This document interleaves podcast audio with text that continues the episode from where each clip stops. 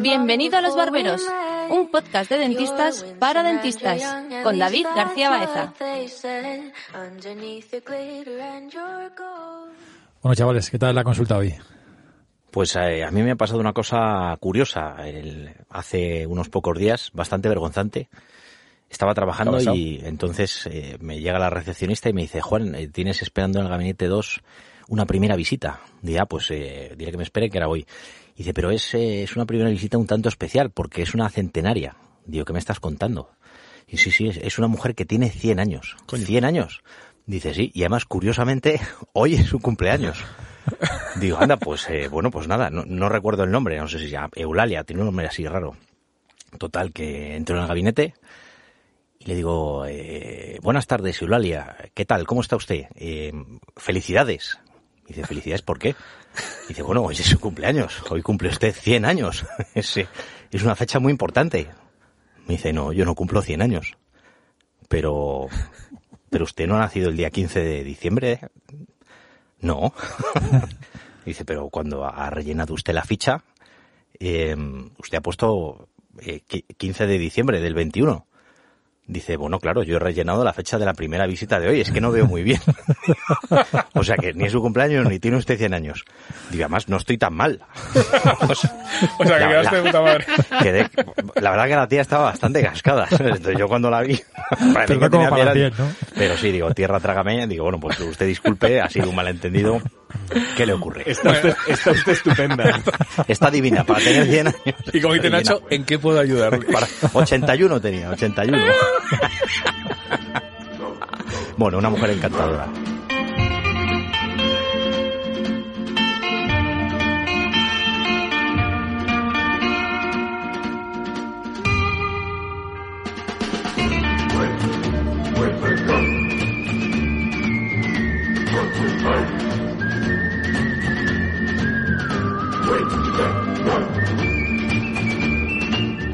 Bienvenidos todos a Los Barberos, un lugar donde los dentistas nos sentimos menos solos y, por qué no, un poco más contentos. Como siempre, dar las gracias a nuestro patrocinador, Ralbe, y, y lo primero, antes de acabar este año, presentar a mis barberos preferidos. ¿Qué tal, Ramón García Dames? ¿Cómo estás? Fantástico, fantástico. Muy bien? muy bien. Te veo con eh, ojillos de estresado, quizá, navideño. Bueno, es en los últimos días siempre hay pequeños marrones. Alguna urgencita, ¿no? Urgencia, estas cositas que pasan. Pero bueno, después de Navidades, estoy muy contento con el invitado que tenemos. Ah, no voy a desvelarlo todavía, pero... Ahora, dentro de poco Muy especial. Bienvenido Juan Zufía, doctor, ¿cómo estamos? Pues muy bien, yo como siempre tan ilusionado, positivo y optimista como siempre. E incluso para acabar el año y con incluso para acabar el año, nuevas. Sí, siempre con el sarcasmo encima. Me gusta. Y bienvenido Nacho Charren, ¿cómo estás? Buenas tardes, muy bien, hoy un poco decepcionado porque no venís mm, protocolariamente... Es cierto, el único que ha traído un uniforme, ¿eh? El único que ha venido... Que no se vuelva a repetir. Corporativo ha sido tú. El único que ha traído un polo de manga corta a, finales de diciembre, Nacho Charlen. Porque es un eso me define de toda la vida. Es verdad que ahora aprovechando el polo, bueno, pues dar las gracias a todo el mundo. La verdad que pasamos una experiencia fantástica en, en SEPA. Fue algo muy diferente, muy especial. Sentimos un poco el cariño de la gente. Bueno, la verdad que fue una experiencia es verdad que a lo mejor yo personalmente no, nos sentí un poquito como fuera de lugar, estamos más como más a gustito aquí otra vez en el, en el estudio con Carlos y que es como nuestro hábitat natural, pero fue una experiencia extraordinaria, eh, la gente respondió de maravilla, vimos a muchísimos amigos, eh, no sé, creo que fue algo que, que me guardo en, en un rinconcito y, y, que seguro que reviviremos muchas veces más. Así que nada, daros las gracias a vosotros porque lo hicisteis muy bien y, y estoy muy orgulloso, ¿no? Antes de empezar con el tema, recordar a, todos nuestros oyentes que nos pueden oír en las plataformas, eh, las de siempre, Spotify, que es donde más se nos, se nos escucha, Evox y, y Apple Podcast. Eh, igual, eh, recordar que en Instagram intentamos poner muy poca información, pero por lo menos cuando salen los capítulos sí que en Dental Barberos y nuestro email de barberos@dentalital.es donde nos podéis eh, mandar cualquier tipo de información, error o comentario que queráis o, o, temas que ya hemos apuntado para el año que viene que prometemos que muchas de las anotaciones o, o, consejos que nos habéis dado van a, van a salir el año que viene de una manera un poco especial. Así que sin más meterme a degüello con, con el tema de hoy y con el invitado de hoy. hoy... antes yo quiero decir una cosa primero. ¿Ah, sí? Venga, a ver. Después del capítulo de SEPA, el otro día me senté en el ordenador para hacer un DSD Pero cuando estaba dibujando el primer diente, eh, me puse YouTube y me empecé a ver vídeos de José Mota y no lo hice. Muy bien. Y ya, Sí, y- o sea, y- que seguimos en la dinámica. Sí. Bueno, yo creo que, que se hablará bastante un poco de esa ese está. poder de planificación que dejaste claro en SEPA y que, y La que- antiplanificación. Oye, pero hice casi un diente en el, en el PowerPoint. Tío. Bueno, ya veremos un poco ahora a qué te dice nuestro invitado. Que, bueno, el tema de hoy realmente es un tema que, que yo creo que en todas las consultas eh, eh, está, es bastante habitual y es un problema al que nos enfrentamos eh, casi todos los dentistas desde el, pinta- desde el punto de vista prostodóntico y desde el punto de vista, lógicamente, quirúrgico, y ahora veremos por qué. Y no es otro que el, que el tema de la sonrisa gingival. La sonrisa gingival tiene muchos puntos de vista, muchas maneras de, de verlo y muchas maneras de abordarlo y creo que tenemos hoy eh, alguien muy especial, no solamente por cómo domina el tema, sino por lo especial que es para nosotros y es el famoso quinto barbero, que es el señor Juan Flores. Bienvenido Juan, ¿qué tal? ¿Cómo estás? Muchas gracias, David. Encantado de estar aquí por fin eh, con vosotros. Bueno, siempre estás, piensa que siempre la estás, gente, ¿eh? la gente mm, ahora está poniéndote voz y a, a los que no te conozcan y puede las expectativas pueden estar muy altas, ¿eh? Bien apuntado, Nacho. Soy consciente de que en, en mi, en mi rinconcito musical, eh, ahí ese aura de misterio me favorece. Y, Pues ahora se desvela completamente. Efectivamente, y lamento que, que quizá algún que otro oyente se caiga el mito de, de Juan Flores. Al No, igual, escuchar, igual subes, sí, igual al escuchar que tengo una voz eh, entre normal y mediocre. El, No, el no, mito, no. el mito no se va a caer, o no al menos hasta el pasapalabra. Pero bueno, bueno, sea como pues fuera, estoy muy contento de estar aquí y quiero, antes de, de- de que continúes, eh, agradeceros el detalle, que es algo que honestamente no contaba con ello. Yo tengo mi parcelita y mi, mi, mi posición en Barbero, estoy orgullosísimo. Bueno, Llevamos buscándote, formar bueno, meses, ¿eh? Hasta que lo hemos conseguido. Pues te, te soy honesto, Ramón, que no, no esperaba que esto sucediera y me ha hecho muchísima ilusión, así que estoy encantado de poder estar aquí, además de como supuesto entendido musical, también como dentista. Ahí me gusta. Bueno, más o menos normalmente a los invitados tenemos que explicarles un poquito la tónica general, pero bueno, como tú ya sabemos que nos escuchas de vez en cuando, sabes que realmente un poquito para que la gente te conozca o te ubique, nosotros te conocemos mucho, claro, pero, pero mm, muchos oyentes y mucha gente joven que te sitúe de alguna manera, sí que nos gusta al principio que, que el invitado, bueno, pues que, que traslade un poquito su evolución eh, personal, bueno, pero profesional sobre todo, que te ubiquemos de dónde has estudiado, dónde trabajas, dónde estás haciendo ahora un poquito, cuál es tu trayectoria para, para ubicarte y rápidamente, que sé yo que te enrollas con facilidad, eh, nos meteremos en el tema porque sinceramente me interesa muchísimo y creo que igual que el de planificación fue un poco general y a lo mejor difícil de manejar, este creo que es algo muy específico donde podemos dar muchos tips, trucos y, y cosas a los oyentes donde prácticamente ayudarles en el día a día. Entonces, si puedes, Juan, decirnos un poquito tu, tu trayectoria, ¿nos cuentas? Claro que sí, intentaré ser breve. No, tranquilo. Bien, y hasta aquí la trayectoria del doctor Juan. Bueno, yo, yo estudié odontología en la Universidad Europea de, de Madrid, con David García Baeza, precisamente. Eh, yo creo que, aunque intente ser breve, bien vale hacer un pequeño inciso para entrar brevemente un poco en, en el hecho de que, hombre, no, no, pues, pues, pues oye, no, vosotros no habéis tenido la suerte de haber estudiado con David García Baeza, pero cuando digo que he estudiado con García Baeza, es en el sentido más literal de la expresión. Pareja ¿no? de prácticas, pareja de prácticas. Bueno, si no recuerdo mal, David y yo nos conocimos el primer día de carrera del primer curso de odontología. Nos sentamos casualmente al lado. Dio la casualidad de que nos nuestros apellidos luego iban consecutivos, pero nos sentamos juntos el primer día por H por B y en muy poco tiempo nos hicimos muy amigos.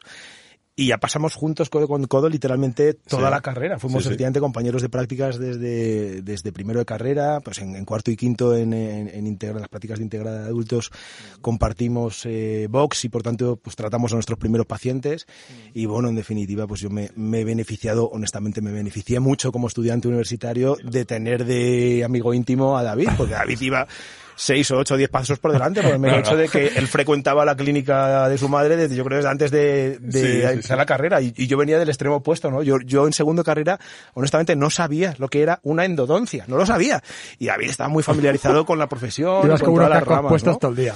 Claro, iba con los cascos, con mis baquetas de la batería y un poco, pues oye, con ella, yo- como estábamos más estudiando fisiología y tal, pues, pues hasta ahí bien, pero cuando empezamos con materiales dentales yo no, no, no las veía ni venir, ¿no? Bueno, más allá de eso... Eh... Yo siempre dije, me acuerdo en la, en la inauguración de tu clínica, que, que cuando jugábamos a dentista y enfermera, porque nos íbamos turnando, no, sé si la gente sabe que Juan tiene un pequeño toque con el orden y es extremadamente ordenado y jamás he tenido las cuñas de colores tan ordenadas desde la facultad. Ahora añoras esos tiempos, eh.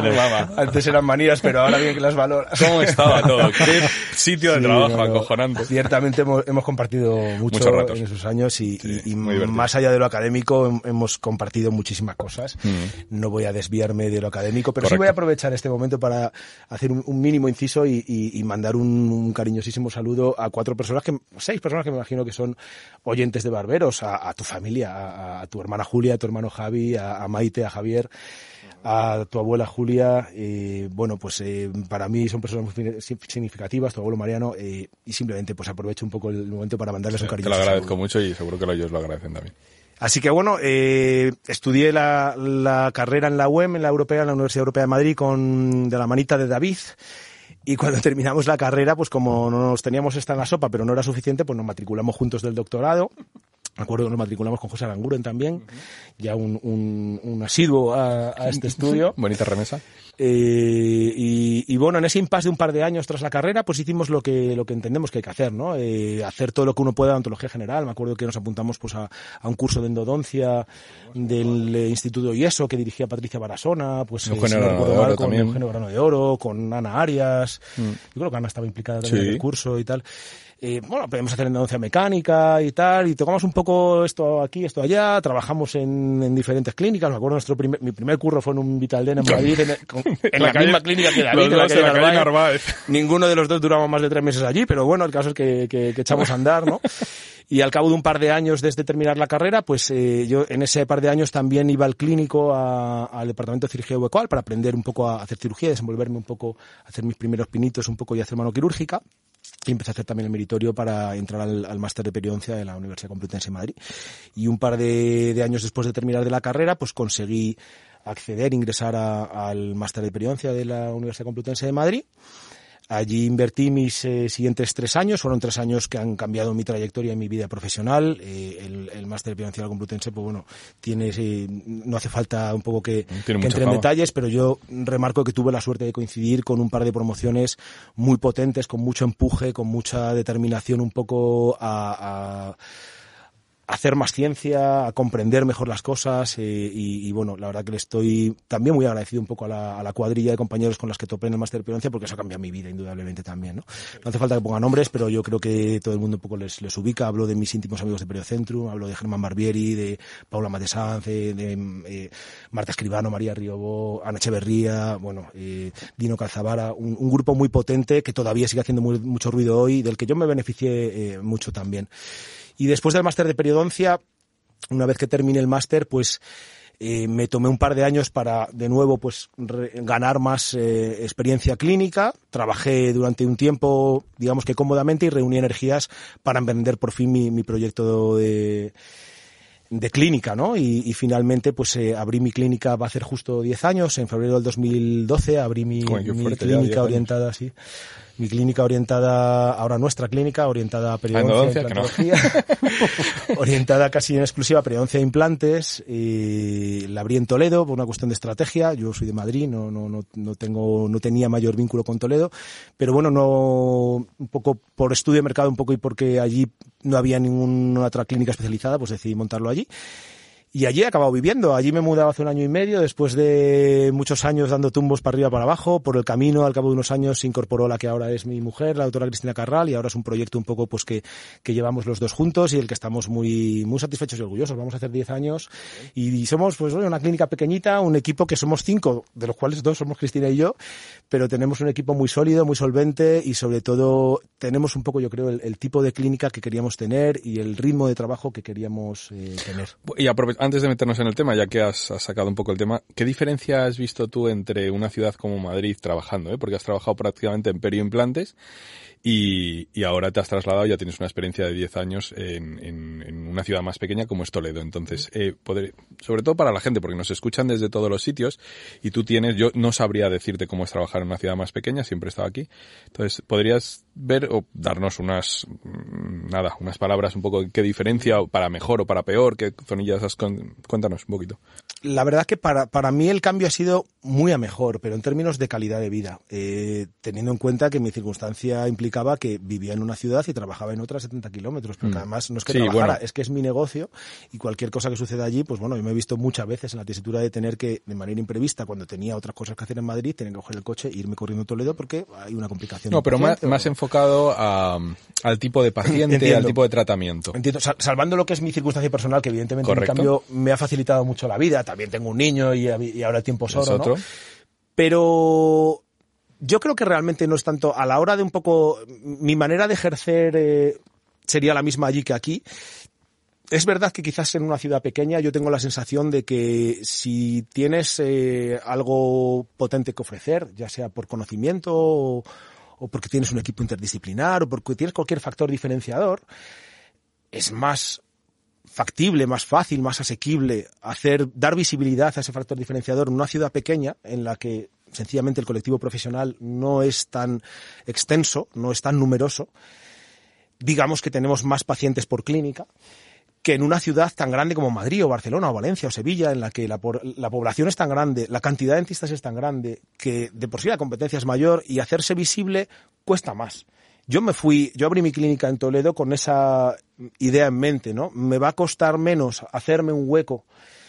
Sí, pero Y- bueno, también... También salir de boca a la boca te puede hacer más daño o más perjuicio. Efectivamente, estoy muy de acuerdo en eso. Por eso yo siempre partes- he procurado no pifiarla, porque es verdad que para lo bueno y para lo malo, las ciudades pequeñas, pues oye, eh, las noticias corren como la pólvora, ¿no? Y, y es verdad que en mi caso, hasta día de hoy, cruzo los dedos y toco madera, eh, ese factor un poco de, de ciudad pequeña en la que pues si pues, la, la información circula, en nuestro Solo ha ha jugado para bien, porque nosotros siempre hemos apostado un poco por un marketing de boca a boca y hemos apostado por, por, ah, por lo menos hasta ahora, por no, por funcionar de esa manera, muy despacito, construirnos una reputación, pero ganándonos a cada paciente, eh, satisfaciendo a cada referidor que apuesta por nosotros, pero es verdad que es- es una cocina muy a, a fuego lento.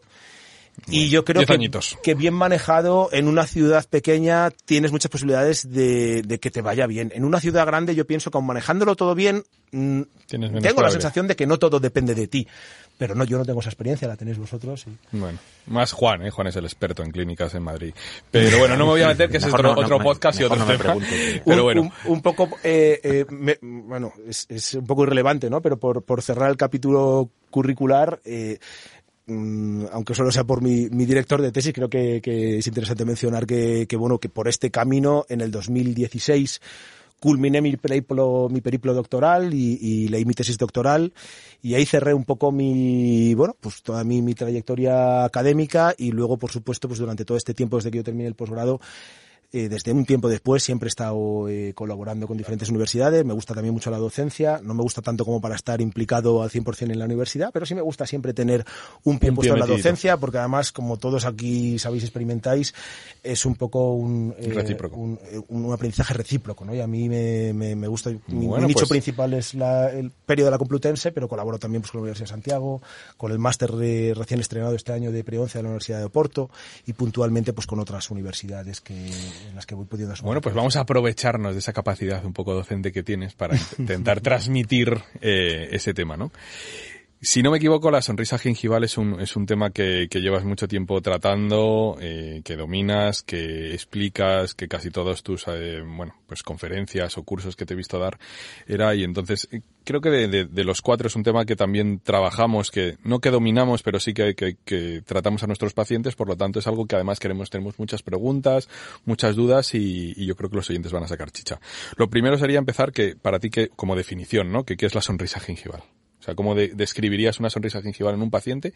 Y si para ti o cuándo es, mm, no sé, patológica, tratable, eh, porque ahí dependen de muchas cosas. Entonces, para que nos dieras un, como una especie de, de- de, bueno, de cuadro general de qué es la sonrisa gingival, para meternos en lío. Bueno, la, la sonrisa gingival eh, como concepto es muy importante, antes de pretender definirla, poner el matiz de que, de que es una entidad eh, de carácter estrictamente estético. La, sonrisa gingival no hace alusión a ningún tipo de patología, de ningún tipo de tejido. Es simplemente Una un- condición. una alteración estética, una condición estética, como bien dice Juan. Dicho eso, eh, la mayoría de los autores, puestos a definirla en términos un poco cerrados, pues la definen como una exposición excesiva de encía en la sonrisa. Excesiva en cuanto a lo que es deseable Los desde un punto de vista generales. estético, ¿no? La cuestión es que, claro, eh, define deseable, cuánto es lo deseable. Por eso, para mí, el matiz de la subjetividad, como cualquier aspecto en estética, y de esto sabéis vosotros mucho más que yo, es importante, ¿no? Para mí, una sonrisa gingival es toda aquella en la que se enseña, pues pongamos, hay gente que el umbral lo pone, hay autores que han puesto el umbral de exposición de, de, lo que es un exceso de exposición de encía en más de 2 milímetros, más de 3, más de 4 francamente a mí poco me importa el, el umbral. En cada caso, para mí es una sonrisa gingival si el paciente me dice que enseña más encía de la que a él le gusta. Poco me importa si a mí me parece que debería enseñar menos. Es subjetivo, a mí me gusta. Las Eh, me entonces, gusta la sonrisa una- gingival. Para mí una sonrisa gingival, sobre todo en el sentido a lo mejor más práctico, más clínico, es aquella en la que el paciente expresa una preocupación eh, por, por- por estética por su sonrisa, porque enseña más encía de la que le gustaría. A veces no atinan a decirlo así, pero de alguna u otra manera más o menos te pueden expresar que hay algo en su sonrisa relacionado con la encía que no O sea gusta. que realmente, o sea, tú puedes diagnosticarla, pero con un paciente, pero no, no, no llegas a, a decirle nada al paciente. Es solamente si él te transmite, oye, ¿tú qué opinas, doctor, si tienes esta, eh, que es que se me ve mucha encía, o es que se me ve el diente corto, o es cuando tú ya entras en el diagnóstico, se lo expresas al paciente y le das opciones, o empiezas a, a, a diagnosticar. No me voy a meter todavía en planificar, pero sí a diagnosticar, ¿no? Es, es un poco si el paciente te dice algo, pero si tú ves una, una sonrisa gingival muy marcada, pero un, un paciente contento y un paciente estable y, en salud, eh, tú no le dices nada especialmente. Mm, Correcto, mayormente. Yo procuro ser muy poco invasivo eh, en este aspecto y hay muchos casos de pacientes que vienen con una, una sonrisa gingival, eh, digamos, de libro, en la que hay clara o margen de mejora estética. Pero si yo no intuyo ningún tipo de preocupación, hay pacientes en los que a lo mejor sí que puedo intuir en su gestualidad o en su mímica o en algo que a lo mejor ellos no lo van a expresar con palabras, pero que sí que a lo mejor pueden tener algún complejo por ahí tal. Si yo intuyo algo, hay confianza, o hay pacientes que a lo mejor vienen ya, ya conozco a lo mejor o he tratado a su hermana o lo que sea, y, y creo que procede excepcionalmente puedo Puedes yo comentarle, oye, indicarle. solo a título informativo, que sepas que a lo mejor eh, tienes unos dientes cuadraditos que, que- que desde un punto de vista estético a lo mejor podrían lucir mejor con un tamaño eh, determinado y de paso a lo mejor reduciendo la exposición de encía, pero solo a título personal. Si tú, tú te ves bien con tu sonrisa, porque si tú te ves bien, yo te veo fenomenal. Pero en general, tal y como lo has dicho, me ciño a, a- a que el paciente exprese una preocupación estética para entrar en ese tema. Y de hecho, en ese sentido, soy bastante eh, ordenado, en el sentido de que en el momento en el que el paciente me expresa esa preocupación o en el momento en el que por H o por B, eh, digamos que, le- que nos encaramos a, a ese problema de sonrisa gingival, entonces activo un protocolo, literalmente activo el protocolo de diagnóstico y Mm, planificación. Me de gusta, sonrisa me gusta, me gusta. Pues ento- ahora nos meteremos con ese protocolo que me interesa mucho y sé que ordenado eres como un titán. Eh, pero todavía sensaciones un poco o datos que a lo mejor tienes. ¿Qué, nivel de incidencia, sabes, datos o, o- o por lo menos sensaciones? Que seguro que es un tema que tú has mirado mucho porque sé que has hablado mucho de él. Entonces, más o menos, ¿qué incidencia en, en, bueno, o en población o en tus pacientes tienes más o menos de sonrisa gingival tratable? Pues mira, te doy datos de la literatura, eh, porque realmente mi, te- aunque pudiera darte Sí. datos de mi Bueno, nos sirve. Aquí en muestra, Barberos, o sea, te quiero decir que puedes hablar, o sea, nos, nos interesa tanto o más como los artículos lo que dice Juan Flores. Vale, pero bueno, en este, en este caso, para dar un dato epidemiológico, me voy a ir mejor a, a la literatura. Lo que dice la literatura eh, es un, habla, se habla de una horquilla de entre un 7 y un 14% de, mm, de la población general con sonrisa gingival. Eh, se habla curiosamente del doble de incidencia o de, prevalencia de sonrisa gingival en el sexo femenino que en el masculino. Pero si pensamos que estamos hablando a lo mejor, porque claro, población general, ¿qué población general? Estos estudios epidemiológicos se han hecho en diferentes poblaciones. La sonrisa tiene que mucho, que la sonrisa gingival tiene mucho que ver con según qué patrón craneofacial y hay, eh, pues a lo mejor razas o poblaciones que tienen más predominancia o tendencia ese patrón craneofacial, ¿no? Entonces, eh, esto es, varía en según qué poblaciones. Pero vamos a pensar en que con los datos que, que nos aporta la literatura estamos hablando de en torno a lo mejor a un 15% de, de, la población general con sonrisa gingival. Y yo siempre cuando hablo de este tema, como sé que es un tema que, bueno, ahora está más presente y está más encima de la mesa, pero es verdad que durante mucho tiempo ha sido un tema que, bueno, sonrisa gingival ahí queda, ¿no? Y a mí me da la sensación de que muchos dentistas generales o de la especialidad, de la disciplina que ejerzan, no son conscientes del el nicho tremendo que supone la sonrisa gingival. Un 15% de la población española, estamos hablando de mucha gente. De, de pues, eh, no sé, millones de personas, ¿no? Eh, eh, seis millones de personas. Gracias, Nacho, por la calculadora. seis millones de personas son muchas personas. No todas esas personas una van a arriba, una abajo, ¿eh? Pero bueno, pues 590 y 599 mil Bueno, son pues- muchas personas y, y casi todas ellas o muchas de ellas van a ir a, van a acudir a buscar tratamiento. Entonces, yo quiero a lo mejor aprovechar un poco la pregunta de la prevalencia para lanzar un primer mensaje. Si tú tienes eh, recursos, capacidades para eh, manejar con solvencia un caso de sonrisa gingival, que no es poca cosa, es un factor diferenciador para ti, ¿no? Y este es todo a mí un poco... No, desde luego es un tratamiento muy vistoso que los pacientes... Muy vistoso, es muy agradecido y es algo que permite además eh, moverse con cierta comodidad, vamos a decir, en el entorno interdisciplinar. De manera que es, es- es un escenario para mí idílico para dar unos primeros pasos en el entorno interdisciplinar. Es verdad que te obliga a buscar contactos interdisci- interdisciplinares que a lo mejor no tienes. A lo mejor eres restaurador y no tienes un maxilofacial de mano. O no tienes un tío que te haga a lo mejor eh, manejo de la componente muscular de mano. Y es verdad que si tú quieres meterte en esto, te obliga a buscarte un ortodoncista de mano, un- alguien de confianza, pero no solo que sea ortodoncista, que esté familiarizado con la sonrisa gingival. Incluso el también que el más sencillo de los casos de sonrisa gingival, o sea, el que tiene el tratamiento más sencillo de todos los posibles, eh, es muy sencillo y es muy vistoso. Exacto. O sea, lo puede hacer, lo puede hacer cualquier persona que tenga claro que ese es el, el diagnóstico, eh, puede ejecutar ese tratamiento con bastante solvencia. Bueno, ahí, ahí depende, hay mucha variedad. Es decir, el más sencillo de los Por casos... eso te he dicho, más por eso de he los casos, especificado eh, meterme en el más sencillo de, hecho, los casos, está- que no lo quiero expresar ahora Está bien enunciado. para, para no desvelar el Es- orden lógico del podcast, Mm, pero, pero el más hay- sencillo de los casos es muy sencillo de Sí, resolver. hay casos muy sencillos de sonrisa gingival, que es cierto que que sea sencillo mm, no significa que el que lo diagnostica sepa que es sencillo. Eh, que sea sencillo, mm, es sen- tú sabes que es sencillo cuando has eh, cribado todas las causas, cuando hecho un diagnóstico teológico, un diagnóstico estético, y, pero para eso quiero decir con esto que hay casos sencillos que son muy fáciles de ejecutar el tratamiento. Pero la complejidad del diagnóstico es igual para los sencillos que para los difíciles. Y, ¿Te parece y bien a mí me entonces, parece que es Juan, que, que empecemos quizá a lo mejor por el principio sería la etiología? Claro. O sea, es decir, el, el qué, qué es lo que mm, causa esa, o cuál es la causa, ¿no? De, de, de esa sonrisa gingival, para que empieces a ordenar a la gente. Y a partir de ahí yo creo que mm, muchos de nosotros cuatro nos hemos enfrentado a distintos casos y podemos preguntarte un poco en función, o como dice Nacho, ir empezando desde el más sencillo a quizá algo más complejo que se nos va de las manos, que lo sabrá, ¿no? Me, me- me parece perfecto. Mm, pero me voy a tomar una libertad, que es preguntaros primero, antes de entrar un poco en harina, eh, vosotros yo creo que los cuatro, no sé si quizá con la excepción de Ramón, mm, me habéis escuchado ya hablar en algún sarao que otro de sonrisa gingival, ¿no? Aunque sea brevemente un poco y tal.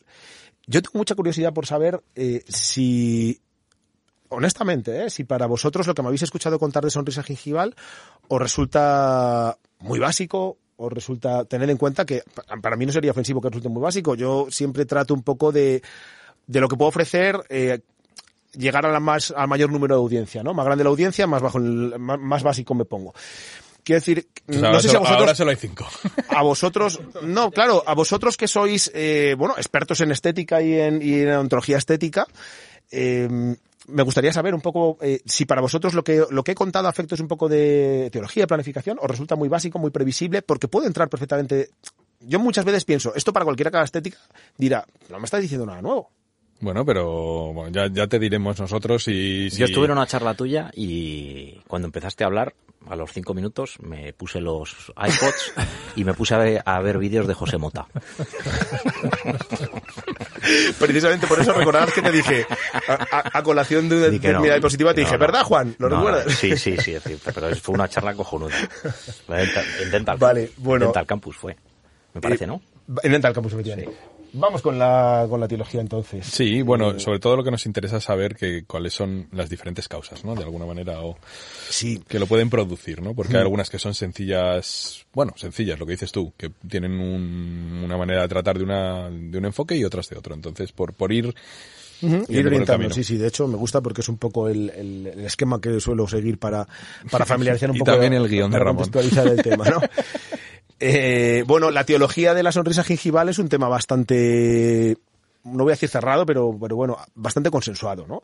Y, y viene de antaño. Yo siempre acudo al artículo para mí ya clásico de Robbins, un periodista americano que publicó en el 99 pues una, un- una revisión narrativa de sonrisa gingival en la que describía de manera muy fácilmente entendible para cualquier dentista las cinco causas de la sonrisa gingival que se conocían y en las que más o menos coincidimos mayormente todos los, los autores o los entendidos en el tema. ¿no? Esas, esas causas, he dicho que son cinco, hay dos de carácter esquelético, hay dos de carácter muscular y hay una de carácter, vamos a decir, dental o periodontal.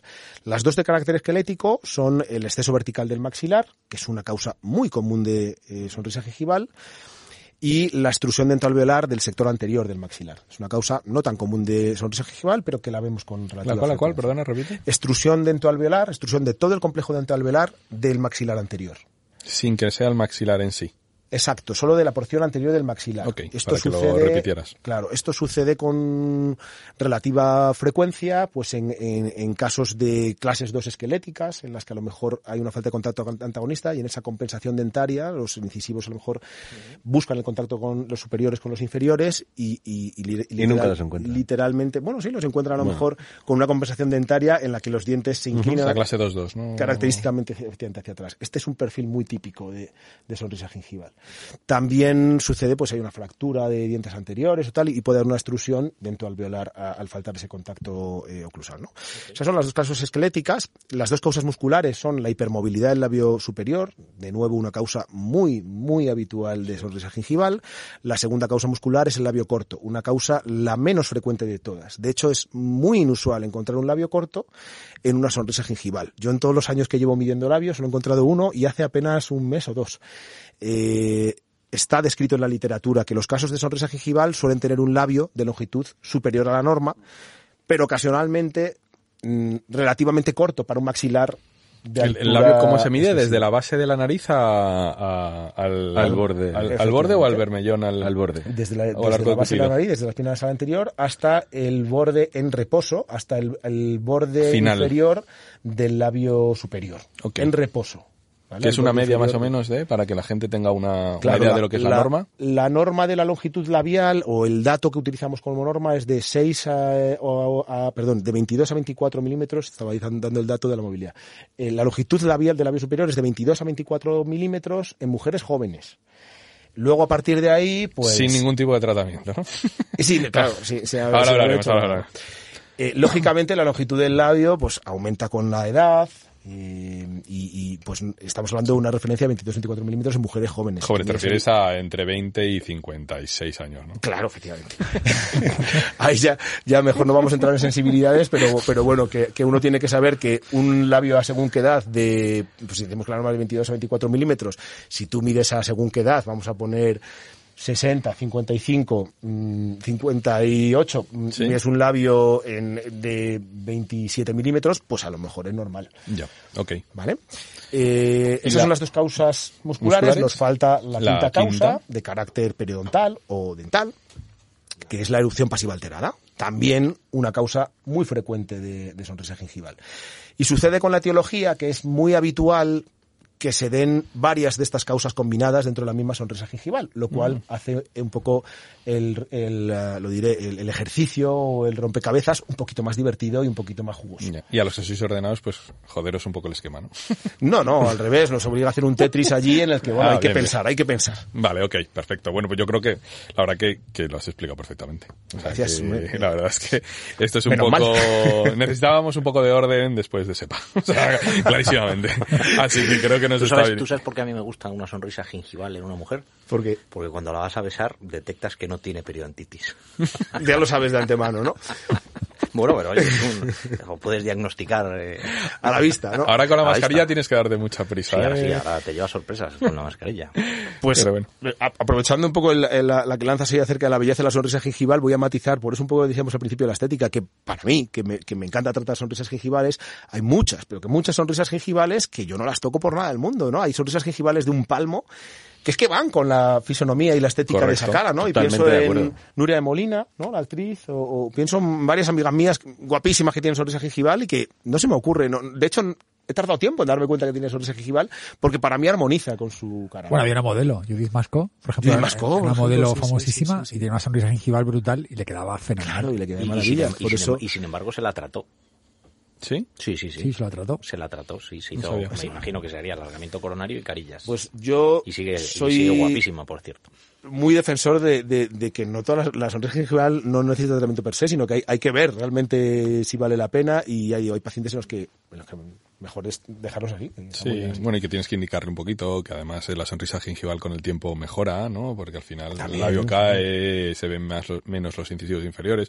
El paciente tiene que saber un poquito todo, no en el momento, sino Claro. de- darle todo el, el, el, este, el abanico, ¿no? Yo les digo en general que sonrían, que no sonrían tanto, porque no está la vida como Que no se ría tanto que no está- es para bromas. La vida, la vida está ahí. Esa, eres- esa eres tú. Es preocupante, no te rías tanto, caramba. Es otra sé, técnica. sé- sé más serio, quéjate más, reivindica un poco. En este punto voy a decir que cada maestrillo tiene su. Una vez clasificado, eh, o sea, lo que sería interesante o el siguiente punto lógico sería cómo lo diagnosticamos, ¿no? Es decir, eh, y aquí ya me salto siete puntos de Ramón, y eso quiere decir que me he leído el guion, ¿eh? voy muy abajo. ¿eh? Entonces, eh, me gustaría por lo menos que ayudar a la gente, porque donde más te vamos un poco a, preguntar y, a- y las cosas que más dudamos es en el tratamiento, ¿vale? De algunos, de algunos tipos. Pero, pero es verdad que, que nos gustaría que con esa rigurosidad que, que, con la que estás hablando, eh, decir cómo podemos diagnosticarlos. Es decir, cómo en cada uno de esos cinco puntos puedo, bueno, el del labio corto ya más o menos has descrito un poquito que simplemente midiéndolo, pero qué herramientas o qué trucos utilizas tú para meterte en cada uno de esos cinco cajones. Más que los trucos o las herramientas, te voy a contar mi protocolo. Oh, mama, I like it. Que, eh, que, que, que- que, vaya, que llevo a mucha honra. mm, eh, ¿Pero es un protocolo propio? O sea, ¿es protocolo Juan Flores o es un protocolo traído hacia la clínica? Corta pega. Corta pega, No. efectivamente. A- eh, es, a ver. muy original, Juan, ¿eh? Es muy- no, eh, a, a mí, de verdad, honestamente, no, no, me, no me gusta. Ah, ¿Cómo lo digo? Eh, Echarte flores. Esta es- estaría bien la expresión, pero no, no me importa tanto. La- a ver, quiero decir, es un protocolo original. Es un protocolo Pues ya original está, que, bien que- dicho. que- que, eh, sí, pero que no es original, pero no tan original. Quiero decir, yo me he basado mucho en el protocolo diagnóstico de Robbins, del artículo clásico Bueno, de claro, Robbins en el pero le 99. habrás puesto tu salsa, tu... Claro, lo que pasa es que Robbins planteaba en el 99 un protocolo de diagnóstico teológico. Y ese protocolo es el que yo he empleado durante mucho tiempo. Lo que pasa es que luego, eh, pues cuando yo terminé, yo durante el máster me aficioné mucho a este tema porque pues, eh, tuve la suerte de, de- de tratar unos cuantos casos de alargamiento coronario estético, restaurador, etcétera. Y di la verdad. Y Igual que Toledo, poco- estaba todo cogido. Obsesivo. pues mira, hubiera sido una posibilidad, pero, pero la verdad es que yo me, aficioné a este tema un poco, pero porque en la medida en la que trataba estos casos tuve un poco que, eh, que lidiar con, con, el concepto, el antiguo concepto de anchura biológica, lo que ahora llamamos altura de los tejidos supracrestales, y, y tuve un poco que lidiar con ello y, pelear con ello, como todo el que se dedica un poco a la periodoncia y los, los coronarios, es una cosa como que se da por superada, pero todos al principio tenemos dificultades con los coron- alargamientos coronarios. Correctísimo. Y, y no necesariamente con los estéticos, sobre todo con los restauradores. Cuando tú quieres que te queden aquí. 3 milímetros de, o 2 de ferrule y, y te lo manda el restaurador o el generalista, tú lo operas, al cabo de un mes otra vez en tus manos porque la encía vuelve a estar en el sitio y algo algo no ha funcionado, pero esto es un clásico, ¿verdad? Eh, yo, Totalmente. yo esto es un- una cosa que me di cuenta un poco durante el máster. Me propuse un poco, eh, al principio, terminar de desgranar y de comprender, de dominar, de someter a la inserción, eh, a la inserción periodontal, al unimento gingival y comprender cómo funcionaba. Y por el camino me fui dando cuenta de que me faltaban conceptos, me faltaban conocimientos restauradores. Me daba cuenta que estaba pisando un terreno fronterizo. A mí me encantan los terrenos fronterizos. Y allí, pues, me faltaba, cojeaba, porque me faltaban conceptos restauradores. ¿Qué hice? Arrimarme a restauradores, ¿no? Eh, me arrimé a todo el que pude, pero realmente di un paso adelante muy importante cuando incluí en nuestro equipo en la clínica, que insisto, inicialmente estaba orientada exclusivamente a periodoncia de implantes, pero en un determinado momento incorporé a Ramón y Asensio y a su pareja Elena Guado, que es una endodoncista maravillosa, precisamente para eh, darme soporte en la parte más restauradora, y, cambiando la dirección un poco de, de, la clínica en ese momento. Y ahí arrimado a ellos y viendo un poco el día a día y pudiendo realmente trabajar con ellos codo con codo, casos interdisciplinares y tal, aprendí un montón. Eso me puso en otro plano y como cualquiera que aprenda algo interdisciplinar, ¿no? A partir de ahí ya empecé a ver que, que había muchos más... Yo ya era consciente de la... Juan, el protocolo. Sí, voy, voy. Es, es, es, importante la contextualización y ahora, ahora te voy a explicar porque me di cuenta que había muchos otros aspectos que, que hacían que cada caso fuera muy particular. Quiero decir, hay cinco casos de sonrisa gingival, pero luego la combinación, cada Es combinación de causas te De da un- una diversidad de escenarios tremendos. Pero es que luego además no viene solo con sonrisa gingival, a uno le falta un central, al otro le faltan piezas posteriores, otro tiene un Hay colapso combinar- posterior, combinar mucho los otro tiene periodontitis. Eh, la sonrisa gingival puede venir acompañada de- de una serie de necesidades. Entonces, cada caso es un mundo. Y yo aquello me parecía como que era empezar de cero en cada caso. Eh, a pesar de que yo ya llevaba un conocimiento acumulado. En un determinado momento me propuse, tengo que encontrar una forma de homogenizar esto. Y, y para mí esta contextualización es importante porque es lo que le da valor al protocolo. Yo hice esto no porque pretendiera hacer algo no- innovador con esto, sino porque para mí era un problema que venía un paciente con sonrisa gingival, yo tenía un montón de conocimiento en la cabeza acerca de la sonrisa gingival, pero no era capaz en la primera visita de orientar de manera ordenada la información que le trasladaba al paciente. Entonces, claro, yo veía, yo ya detectaba en la primera visita con mis mediciones y tal, uy, aquí hay un probable exceso vertical del maxilar, uy, yo creo que aquí hay hipermovilidad. Y entonces empezaba a, a- queriendo en esa primera visita dar la información, empezaban a hacer información que a lo mejor luego, a falta de un estudio bien organizado, en la segunda visita, a lo mejor cuando ya había hecho más mediciones y tal, pues tenía que retroceder y les mareaba. Mi comunicación no estaba siendo eficiente.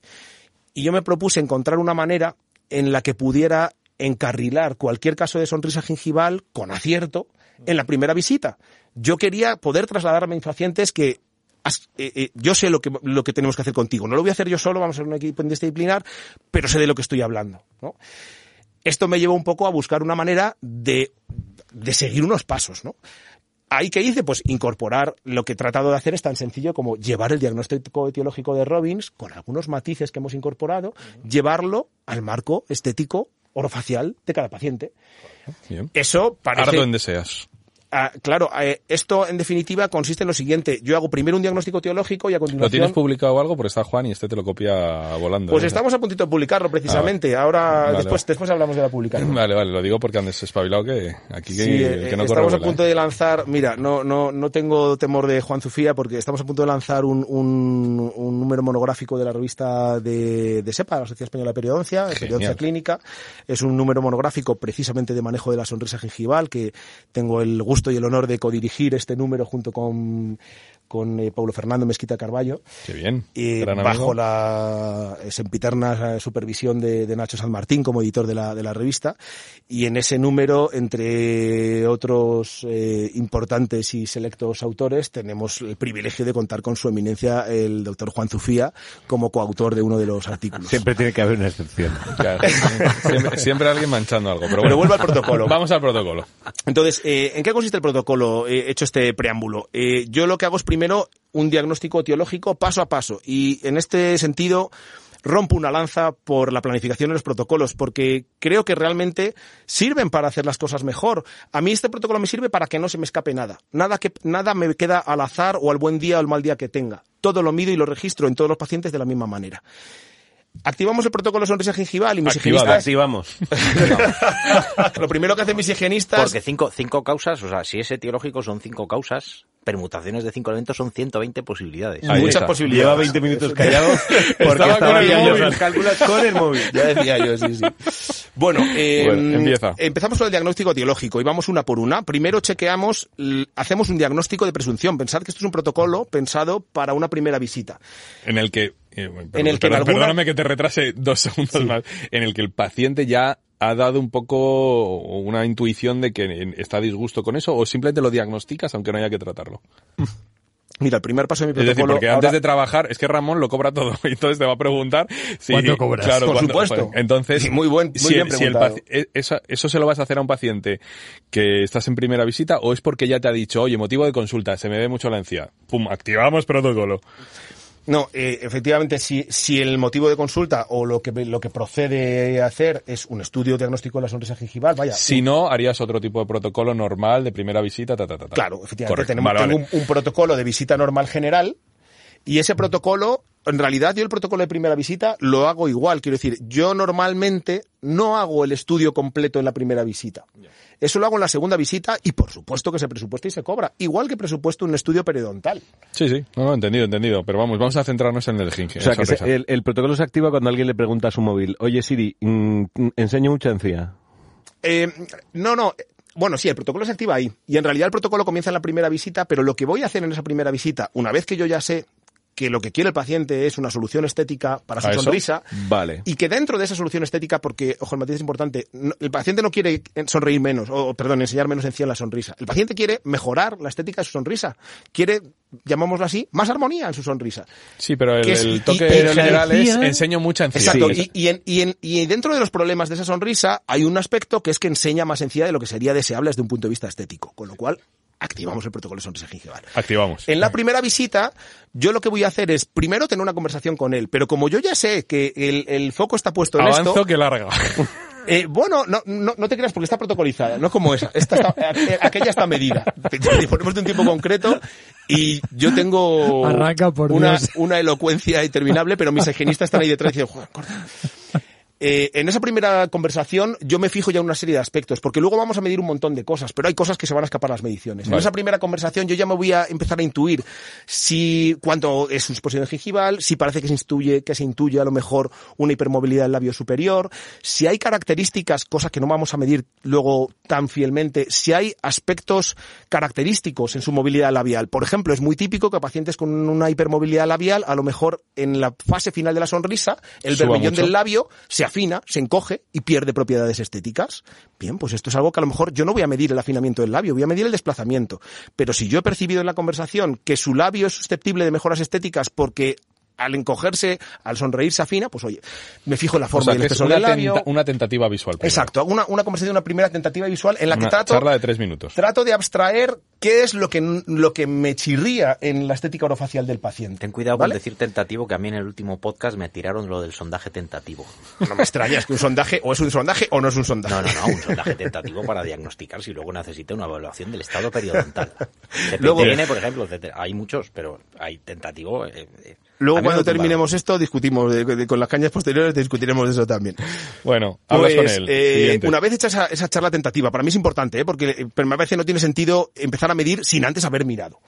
Hablamos, miramos y recogemos información con conocimiento. Empezamos en, O sea, y- el protocolo empieza con charla distendida. sí, pero eh, en la que mi ojo, un ojo está puesto a- al paciente y el otro está puesto en su boca. Vale, perfecto. Eh, y, y- y ya sé qué detalles quiero mirar, sobre todo por lo relacionados que con la dinámica la cabeza, que no labial. creo que es broma. Sigue, por favor, no te quiero distraer. Eh, a partir de, en, en- yo en esa primera visita ya voy a hacer una serie de mediciones, pero no las voy a registrar. Cojo mi calibre, mido la longitud del labio, descarto o no un labio corto, mido la- el labio en reposo y lo mido en sonrisa ma- máxima, todavía no estoy ni siquiera apuntando, pero yo ya estoy midiendo el desplazamiento labial, que me salen eh, Ahora veremos con los números. 12 siguientes. milímetros, pues aquí hay una evidente hipermovilidad labial, además con un buen grado de, de mejora. ¿Vale? Eh, y, mm, en esa primera visita descarto también con mi sonda o con radiografía si hace falta si hay sospecha o clara presencia de una erupción pasiva alterada.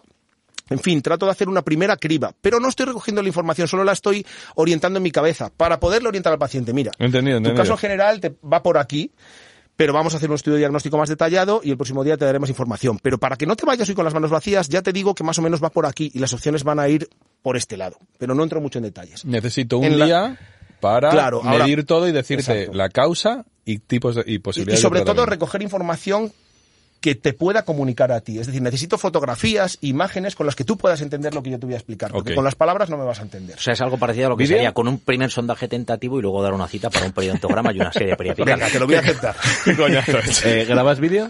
Sí, por supuesto. Bueno, pero- para mí es fundamental el vídeo. En la, en la segunda visita, Ahora, y ahora ahora- has captado la atención de Ramón. en la segunda visita y ahora, y ahora, sí voy con el protocolo estricto de mediciones El vídeo, que creo que. Ramón está, está deseando que, que llegue Sí, ahí. En la segunda visita, en la que ya el paciente viene, habiendo aceptado un presupuesto de en torno a los 100 euros de diagnóstico, no me da vergüenza decirlo, de, diagnóstico, de estudio diagnóstico de la sonrisa gingival, estudio diagnóstico y planificación de la sonrisa gingival.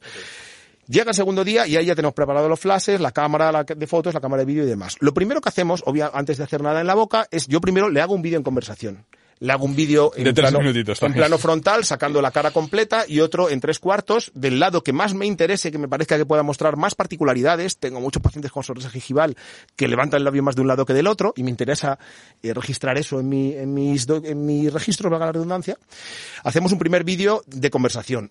Tengo a mi higienista Sara, que es una artista de la risa, y siempre detrás de mí, para que ella haga la, la, la, la conversación, ¿no? Yo me concentro en la cámara. Y Sara pues le- les da conversación, les hace reír y en apenas medio minuto tenemos todo su rango de dinámica labial registrado, desde en frontal y en tres cuartos. Luego hago lo mismo, solo cogiendo, el, pero esto ya es por obsesión, valdría con ese plano frontal, pero yo hago luego, repito el mismo vídeo, solo cogiendo el entorno perioral. Porque sabes que se puede recortar. Sí, pero, la pero pierde mucha definición. No tengo Correcto, una cámara de correcto, vídeo muy correcto, buena. y correcto, correcto. podría No. el crop, te, vas- te voy a dar. El 4K, pero vamos, tira, tira, que no quiero... Vale, eh, este primer vídeo frontal lo hacemos antes de eso, de meterla de la boca, no quiero hacer ningún Sí. sondaje ni nada que salga luego sangrando de la encía, por ejemplo, ¿no? Correcto. Después nos vamos al sillón. En el sillón seguimos ¿No el hay paso. fotos, solo vídeo? No, primero hacemos el vídeo y ahora, ahora el vídeo lo hacemos sentado en una silla con un fondo blanco y tal, no lo hacemos en el sillón, Perfecto. obviamente. Eh, terminado el vídeo, nos sentamos en el sillón y empezamos a medir las causas una por una. Empezamos con el exceso vertical del maxilar. Le hago una foto frontal eh, con, con, en realidad hago una foto frontal limpia. Luego yo ya en mi diapositiva voy a pintar rayas y voy a ver si la proporcionalidad entre los tercios existe o no. Pero básicamente el exceso vertical del maxilar, el diagnóstico de presunción consiste en verificar si el tercio facial inferior y el tercio facial medio son proporcionados. Si tú encuentras que el tercio facial inferior, ahora digo de dónde a dónde se miden, pero si tú encuentras que el tercio facial inferior está sensiblemente aumentado con respecto al tercio medio, es muy probable que estés ante un exceso vertical del maxilar. Mm, Si se plantea eh, tratar esta causa en el plan de tratamiento final, habrá que hacer un diagnóstico de confirmación Con radiología y tal. Me parece muy bien porque te iba yo a atacar por ahí rápido, pero no, me parece claro, muy claro, bien, por supuesto, luego se confirma. Pero estamos, insisto, haciendo un diagnóstico O sea que primero de- tentativo ahí, Sí, esto es un, eso, pues es lo que se llama eh, un diagnóstico eh, de, eh, lo, lo acabo de decir, se me acaba de ir el santo al cielo, de sospecha, vaya, un, un- un diagnóstico. Hipotético. hipo- de presunción, efectivamente. ¿Vale? Eh, hacemos el diagnóstico presunción de los tercios faciales y marcamos o descartamos el exceso eh, vertical del maxilar. Pero además, no nos fijamos solo en el sí o el no, sino en cómo de exagerado es ese exceso vertical del maxilar. O, o dicho como a mí me gusta, cuánto margen de mejora ofrece el exceso vertical del maxilar. Perdona, Juan, ¿la foto facial frontal la haces específicamente en, en reposo o en oclusión? Eh, pues te diré que, mira, te iba a contestar ya en reposo, pero eh, he recibido, y lo he preguntado a ortodoncistas varias, entre ellas, entre otras a, a Julia, he recibido respuestas varias. Claro, eh, mm, para mí lo lógico es hacerlo en reposo, pero es verdad que tú no puedes controlar la separación interoclusal en reposo. Y hay muchos, por esa razón es más estandarizable hacerla en, en oclusión. Eh, Claro, yo la hago en oclusión porque, porque de esa manera me evito la duda de, eh, a lo mejor está ¿Cuánto viendo habrá la boca de más. y- Vale. Pero bueno, Bueno, tenemos las fotos donde tú has analizado los tercios. Bien. Eso es, con eso descarto, confirmo el exceso vertical del maxilar y me fijo en el margen de mejora que me ofrece esa causa por separado. Aprovecho para apuntar que si quisiéramos tratar esa causa por separado, ¿cómo se trata un exceso vertical del maxilar? Pues con cirugía ortognática y ortodoncia. No, no hay más tutía. Un exceso mm, vertical leve, moderado, quizá podría camuflarse un poco con una intrusión, con ortodoncia solo, o incluso hay excesos verticales eh, maxilares leves que pueden enmascararse con lip reposition, con una técnica de reposición labial, que es una técnica más de manejo de la causa muscular, pero que nos puede servir para a lo mejor Para manejarte un poco entre enmascarar líneas. casos leves que no quieres que, o que no quieren pasar por cirugía ortognática. Vale. ¿Vale? Te lo compro. A continuación voy con la segunda causa, la extrusión eh, dentoalveolar eh, del sector anterior. El diagnóstico de presunción del diagnóstico alveolar del maxilar anterior, dentoalveolar del maxilar anterior es muy sencillo de hacer. Lo sospechas cuando los eh, bordes de los incisivos superiores se solapan con el labio inferior. Están por debajo. o- Claro, cuando se esconden tras del labio inferior, tú puedes sospechar, hacer un diagnóstico de presunción de que hay un exceso vertical maxilar. También puede ser que observes que los márgenes gingivales de los dientes anteriores están claramente eh, más, eh, más bajos en este caso, más, eh, más coronales, más incisales, que los márgenes gingivales de quizá los caninos o los premolares. Eso ya te está induciendo, a- te está dando la pista. De nuevo, marcamos como positivo el diagnóstico de presunción, si es el caso, pero si vamos a querer resolver esa causa, tendremos que hacer un diagnóstico de confirmación o cefalometría.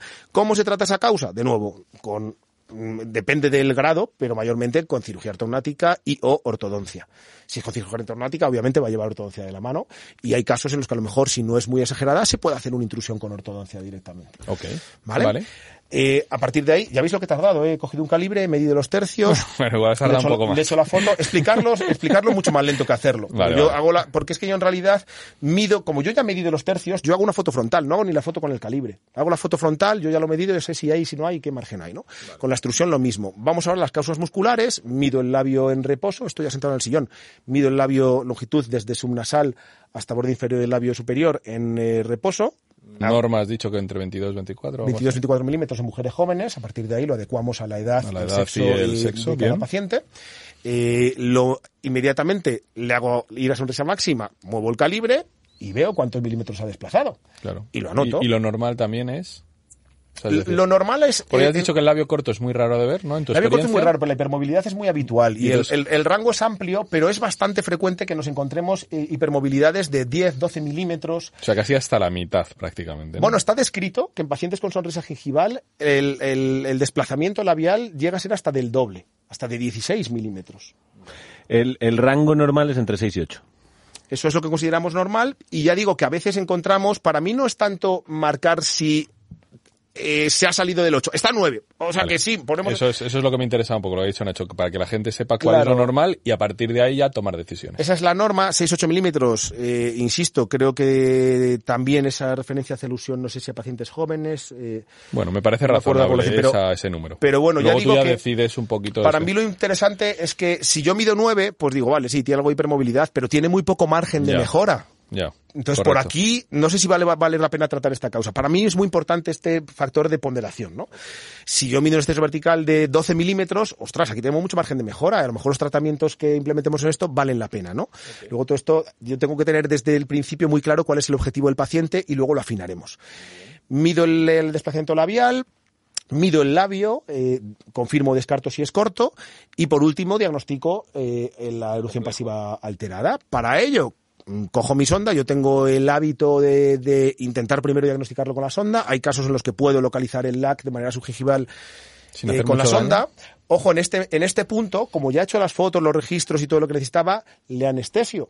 Porque como parte de mi diagnóstico voy a hacer sondaje a hueso. Yo ahora, para explorar la erupción pasiva alterada, no quiero saber solo dónde está el LAC, necesito saber también dónde está la cresta. Entonces, en esta misma sesión voy a hacer un periodontograma modificado en el que voy a hacer un sondaje normal, un sondaje periodontal, de normalmente 16 a 26, que son los dientes que suelen estar implicados. A lo mejor los 6 no lo están, pero prefiero sondar uno de más que uno de menos. ¿Vale? Un sondaje por vestibular. ¿Y la anestesia es Le, le anestesio porque después voy a sondar a hueso y porque además Todo. las, la anestesio de 16 a 26, infiltrativa de 16 a todo? 26. Sector anterior, sector posterior, todo. No, la anestesio eh, por vestibular. Ya, Porque- ya, ya, bueno, bueno, pero que toda, o sea, que pues, sector anterior, debajo de la nariz, que les duele un poquito, que Sí, tal, sí, sí, tal, sí, sí, claro, eso es una claro. cita de anestesia. Sí, es verdad que la cantidad que requiero de anestesia es pequeña, pero el pinchazo en la zona anterior es doloroso y se lo llevan. Eh, bajo anestesia intento localizar el LAC, que normalmente es molesto localizar el LAC, según como profundo esté. Bajo anestesia eh, los pacientes pues lo toleran mejor. Por eso esto lo hago lo último. Eh, localizo el LAC. Si necesito ayudas radiográficas para localizar el LAC, eh, hago radiografías siempre por norma, aunque yo tenga la certeza de dónde está el LAC, siempre voy a hacer radiografías de todo el sector anterior, de todos los dientes a tratar, no solo del sector anterior, de nuevo de 16 a 26.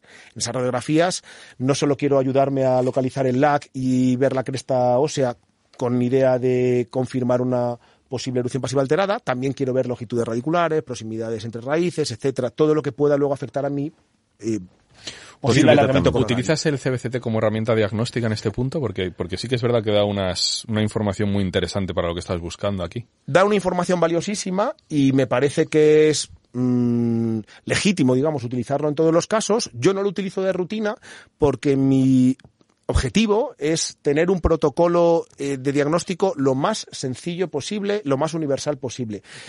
Es, eh, a mucha honra, un protocolo de pésima sofisticación. Bueno, no de pésima, está mal empleado el calificativo, de, de, de muy baja sofisticación, pero eso para mí es la gracia. Lo que hace falta para eh, llevar a cabo este protocolo es una cámara de fotos que a ser posible grabe vídeo también, si no, pues tendrás que tener una cámara de vídeo también, una sonda periodontal, un poquito de anestesia, un calibre para hacer mediciones en la cara y nada más Y tu conocimiento. y Me tu gusta. conocimiento. Eh, quiero decir con ello que yo no, no tengo nada en contra de la tecnología, pero toda la eh, tecnología que quieras implementar a mayores, bienvenida sea. Pero no es excluyente. Si quieres hacer un escáner facial, bienvenido sea. Si puedes hacer un, eh, un escaneado y unos modelos ¿Un, virtuales, un bienvenido CBCT sea. quitaría las radiografías en tu, a tu juicio? Mm, no necesariamente.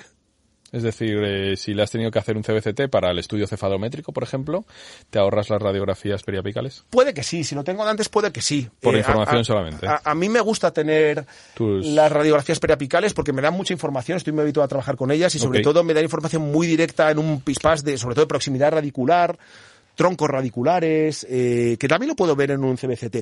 Pero las radiografías, digamos que yo mi rutina las hago siempre, el CBCT no lo hago siempre. También he de decir que yo no tengo un CBCT en mi consulta y si lo tuviera, obviamente lo usaría de rutina porque Vale, vale, vale. es una herramienta potentísima. Ok. Y quiero decir con ello que si puedes utilizarlo, utilízalo.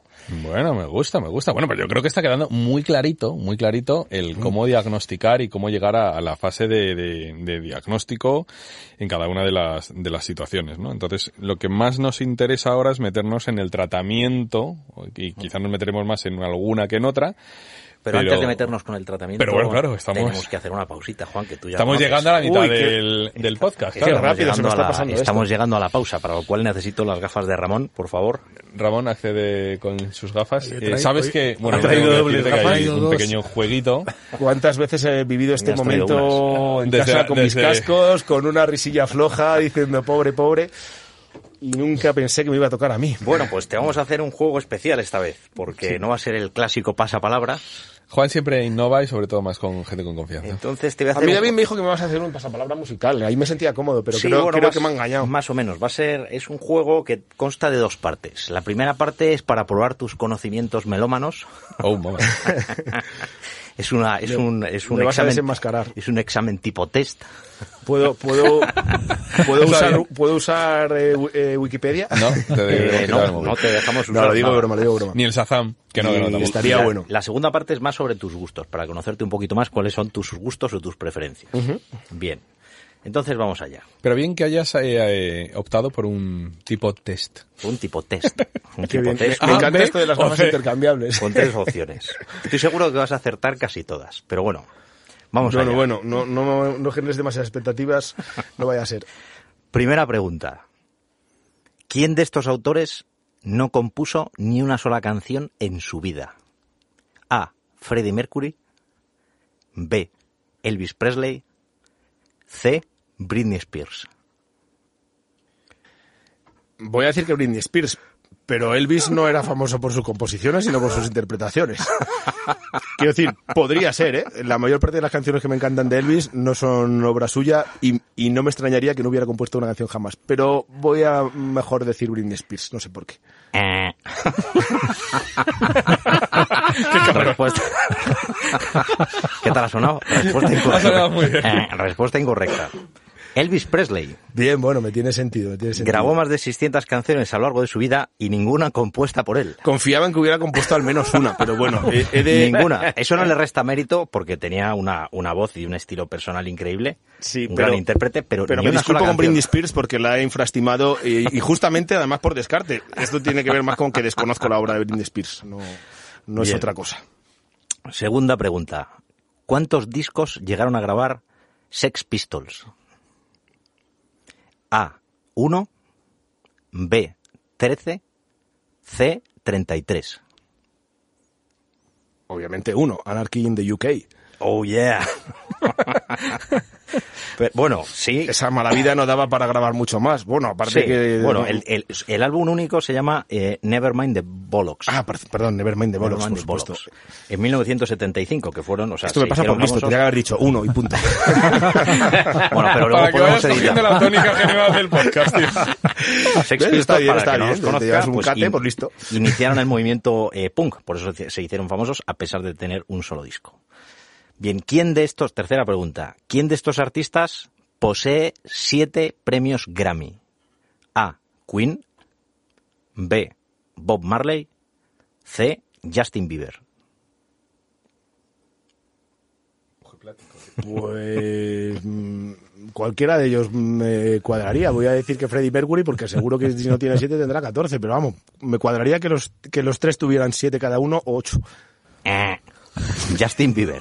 Estupendo, bien por Queen- Justin. Queen claro, es que tú, vas a- tú sabes por dónde buscarme. Sabes qué palos lo manejo. Queen y Bob Marley no tuvieron ni un solo premio Grammy, lo cual es eh, bastante triste y nos da... Bueno, tú como melómano, pues, ¿por dónde van los cauces de He de- la música actual? He de, fin. he de excusarme en, en que no sigo mucho el mundo de, de las, con los galardones. Bien, cuarta pregunta. ¿Cuál de estas canciones tiene una mayor duración? Es que, claro, la música da para tanto que... Pero bueno, ¿cuál de estas canciones tiene una mayor duración? A. Sister Ray, de Velvet Underground, de 1968. B. Shine On Your Crazy Diamond, de Pink Floyd. Parte 1, porque hay parte 1 y parte 2. Yo soy forofo de Pink Floyd, es mi grupo favorito. ya te lo viste en el móvil. C. Telegraph Road, de Dire Straits, de 1982. ¿Cuál es la canción más de mayor duración? Francamente no lo sé, pero me la voy a jugar con Pink Floyd porque, hombre, si alguien eh, se ha hecho famoso haciendo canciones largas, es Pink Floyd. Pero vamos, que me la juego, ¿eh? no lo sé. Diré a ojo que Pink Floyd, por ejemplo. Pink Floyd de las tres es la más corta, seguida de Telegraph Road, y la más larga, Sister, Sister Ray, de Velvet Underground, con 17 minutos y 29 segundos. Si lo que querías era reventar mi reputación como supuesto melómano, lo estás consiguiendo, Nacho. Cabrón. Pero bueno, está bien, está bien. Bien, siguiente pregunta. ¿Cuál ha sido el álbum más vendido de la historia de la música? A. Beatles One, de los Beatles, en el año 2000. B. Thriller, de Michael Jackson, 1982. C. La Bomba. Grandes éxitos de King África. No me atrevo a contestar.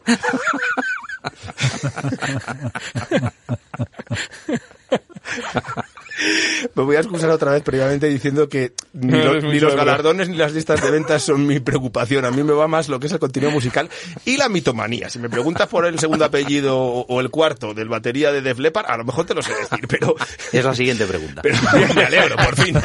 Y la voy a obviar. Menos mal, pues no lo sé. Eh, ¿Cuál era el segundo de esta pregunta? Beat- El segundo, el segundo Michael Michael Jackson. Jackson. Thriller de Michael Jackson. Pues voy a decir que el thriller. Mm, correcto, correcto, ¡Ey! correctísimo, Vamos. correctísimo. Normal que acierto uno. Le vas, cogiendo, le vas cogiendo el Estás en tranquillo. No, no tengo mérito, eh. me Le vas cogiendo el tranquillo, pero ya estamos acabando. ¿Cuál es el modelo de guitarra preferido que toca Angus Young desde hace décadas? Hombre, A. sí. Gibson Les Paul Standard. Esta- este B, tipo de preguntas es Gibson SG. Gibson SG. C. Una Fender Telecaster. Una Gibson XG de toda la vida. Oh yeah, oh yeah. Con esos piquitos que pinchan. Sí, señor, yo tengo una. Mi hermano también Pero no sé tocarla. pues mira, pásamela, que ya hago yo algo con ella. Bien, y ahora unas cuantas preguntas a título personal para conocer un poco más a nuestro invitado. Son cinco preguntas. Vamos a ver. La primera, si tuvieras que conservar una sola canción en tu teléfono móvil, borrando todas las demás, ¿cuál sería? Tú te sentías cómodo, ¿no? Ahora empezabas a sentirte bien. Bueno, una pregunta difícil, pero en realidad es una pregunta a la que seguramente respondería algo diferente cada día. Pero hoy te voy a contestar que... mm, Suspicious Minds de Elvis Presley, por ejemplo. Ajá. Es una buena canción, es un temazo. Indudablemente. Es un temazo. No sabemos quién lo compuso, pero es un temazo. Así sabemos quién lo compuso. ¿verdad? Así. No fue Elvis. Todo cuadra.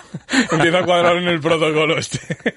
Bien, si tuvieras que, si tuvieras que realizar una cirugía de alargamiento coronario para hacerlo a buen ritmo, relajarte y que todo saliera bien, ¿A Elvis?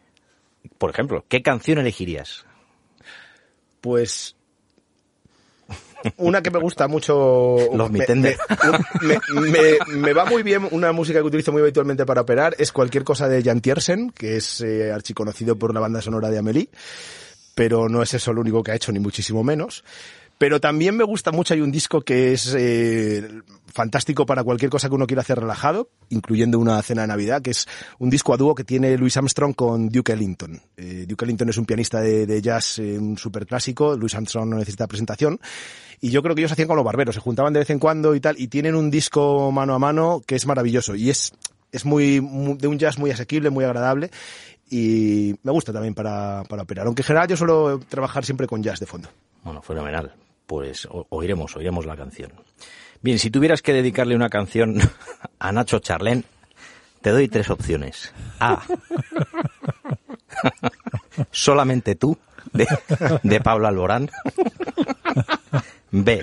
Enganchado a ti, de Enrique Bumburi. O C. Bailando salsa, de Mecano. Pues mira, en esta me voy a permitir la licencia y ninguna de las anteriores le dedicaría Baby I Love You, versionada por los Ramones. Me gusta. Muy buena, muy buena. Bien, si David tuviera que cantar una canción en un karaoke para que le regalaras un escáner intraoral, ¿cuál le pedirías que te cantara? A. No soy un Superman, de David Bustamante. Yes. B. Perdón, si David me regalara qué? No, si, si, si le pidieras a David que te cantara una canción para que tú le regalaras a él Ajá. un escáner intraoral, Ajá. a cambio de que te cantara una canción en un karaoke, le pidieras que cantara A. No soy un Superman, de David Bustamante. B. La salchipapa, de Leticia Sabater. Esa es buena, ¿eh? O C. Mendigando amor de Leonardo Dantes. Hombre, la salchipapa me quedo con salchipapa. Se me da bien, ¿eh? No lo, Cuando quieras. no Yo me imagino hecho, también. Ya a tengo escáner intraoral. Igual probamos ahora en tu Le pega, le pega la Le salchipapa. pega, claro. Y la última. Para que Ramón gane un curso de DSD gratuito, debería bailar correctamente una canción. ¿Cuál de ellas? ¿Cuál elegirías? A. Pam Pam Pam, de Nati Natasha, es eh, reggaetón puro. B. Gracias por la aclaración. Yo perreo sola, de Bad Bunny. O C. Animal, de María Becerra. Animal, me ha sonado muy bien. No conozco la canción, pero, pero Animal. me voy a dejar llevar por el Solo por instinto. el nombre. Y ahora Ramón va a bailar Animal. ¡Vamos ya! Vámonos para allá. Sí, señor. Pues muy bien, pues hasta aquí no es, eh, la tontería. Más que juego es una tontería. No, muchas gracias. Bueno, Juan, hemos muchas conocido un gracias. poquito más, me, ha, poquito. me ha gustado este, este rosco con alguna pregunta de traición, pero superado al fin y al cabo. Muchas gracias, Juan. Bueno, Juan, me ha gustado, me ha gustado, ha estado bien, ya conocemos un poquito más, más a Juan. Pero bueno, vamos directos, que me está gustando el, el episodio de hoy y, y quiero meterme con la chicha buena, que es el tratamiento, realmente. Vamos ¿vale? allá. O sea, de todos los de, de, digamos, de la planificación, los cinco puntos, que ya hemos visto el super protocolo de Juan, que me parece fantástico, eh, lo que nos interesa y sobre todo, ya para no quedarnos sin tiempo, te voy avanzando Juan, que lo que más nos interesa es eh, un poquito esa parte periodontal, ese, ese tratamiento periodontal que hace casi todos los pacientes, por supuesto vamos a ir por todos, pero vamos a, a ir resumiendo un poquito los iniciales, quizás más enfocados a ortodoncia o más enfocados a lo mejor el labio, que a lo mejor no se hacen tanto, pero que son interesantes, irnos un poquito a, a- a lo que es más, pues a lo mejor ese tipo de cirugías que haces más habitualmente y, y etcétera, ¿vale? Entonces, Bien. en cuanto a tratamientos, cuéntanos un poquito, empezando por los primeros dos esqueléticos, ahí cómo enfocas el caso, ¿lo derivas? Eh, vale, déjame puntualizar que, claro, tengamos en cuenta que Matiza, matiza. la, la, la visión es que tenemos cinco causas. Cada causa, a cada causa le corresponde un abanico muy limitado de opciones terapéuticas. El exceso vertical del maxilar, la extrusión dental velar, o sea, las causas esqueléticas se tratan con ortognática y o ortodoncia, salvo alguna opción de enmascarado en casos muy leves. Eh, las causas musculares, la- para el labio corto, no tenemos, que yo sepa, a día de hoy, una solución efectiva o predecible. Afortunadamente es una causa muy poco común. Yo he encontrado alusiones en revistas un poco de plástica o de maxilofacial a disecciones musculares, ejercicios de estiramiento del labio y tal, pero no he encontrado a nadie que lo haya puesto en práctica, ni ningún artículo, ni, ni, ni- ni ninguna evidencia un poco de estos tratamientos. Por lo tanto, si me encuentro un labio corto, lo considero una limitación para el resultado del tratamiento.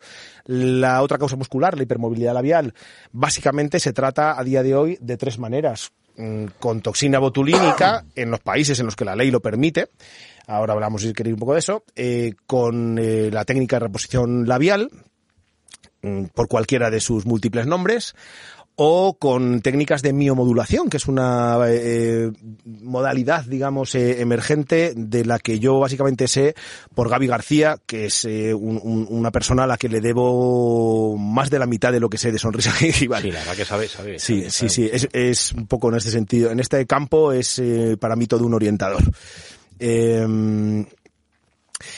y por último, la, la erupción pasiva alterada se trata con alargamiento coronario eh, por tanto, el abanico de soluciones o de posibilidades terapéuticas para estas causas son esas, ¿no? Para completar mi diagnóstico, yo os he dicho que hago un diagnóstico teológico y luego lo completo con el diagnóstico del marco estético eh, de la sonrisa. Claro, yo estoy tratando de hacer un diagnóstico lo más sencillo posible, pero que luego tú lo puedes adaptar a la complejidad del caso, ¿no? Yo hay tres aspectos del análisis estético que siempre voy a valorar dentro de mi protocolo, que es eh, todo lo relativo a los márgenes, perdón, a los bordes incisales, eh, posición, armonía, etcétera, si la curvatura del labio inferior, etcétera, los márgenes gingivales, de nuevo, posición, si están cerca o lejos del labio superior en sonrisa, si están armónicos, correctamente nivelados, etcétera, y los tamaños y proporciones dentarias. Son tres aspectos que cualquiera yo creo que se dedique, yo no me dedico a la odontología estética, pero cualquiera que se dedique a ello, pues yo creo que son tres aspectos que es que ninguno de los dos de los tres puedes pasar por altos. Luego, más allá de eso, si el caso requiere que me fijen que las, eh, los corredores eh, vestibulares, las troneras incisales o la textura superficial, pues a mayores todo cabe. Pero esas tres cosas son Pero esas tres cosas, protocolariamente, siempre las evalúo. Y de nuevo, no tanto es que marque bien o mal, sino margen, en el, margen en el protocolo de antes del parón, de, antes del paso palabra. Sí. Efectivamente, yo hago el, en el mismo, en la misma cita diagnóstica, en esa segunda visita, hago primero el diagnóstico teológico, registrando la presencia presencia o ausencia de las cinco causas y el margen de mejora que ofrece cada una de las presentes. Y después hago un breve diagnóstico, lo que yo llamo un diagnóstico estético básico, que es mm, diagnóstico de los bordes incisales, de los márgenes gingivales y de los tamaños y proporciones dentarias. Con toda esa información, vuelvo a hablar un poquito con el paciente acerca de sus objetivos e intento terminar de definir con más claridad cuáles son los objetivos. No me cabe duda. Claro, sí, no, es verdad que yo trato en esto de, insistir mucho en la comunicación. Vuelvo a hablar un poco con él y es verdad que a lo mejor en esa cita no le muestro el resultado del estudio, pero sí que trato con él un poco de, orientarle y esbozar un objetivo razonable, asequible o, factible, ¿no? Eh, a partir de ahí comienza una fase para mí de comunicación barra planificación, porque lo que tengo que hacer es ponderar como, sin establecer un objetivo de tratamiento con el paciente, no puedo empezar a planificar nada. Yo tengo que saber qué es lo que quiere el paciente. Y de hecho, hago un acuerdo un poco tácito de palabra con él. Yo trato de, ante las dudas, como seguramente en una primera conversación, lo que suele ocurrir es que él ya me criba varias cosas. A lo mejor yo le digo, mira, tienes exceso vertical del maxilar, tienes hipermovilidad labial y tienes erupción pasiva alterada. Entonces, para alcanzar un objetivo ideal, y además tienes este lateral roto y hay que reconstruirlo. Para alcanzar un objetivo ideal, hay que hacer una impactación de tu maxilar, hay que hacer eh, un tratamiento, el que escojamos de la hipermovilidad labial, hay que hacerte una cirugía de alargamiento coronario y además hay que hacerte una restauración, la que decidamos hacer, del borde incisal que tiene roto en el, en el 12.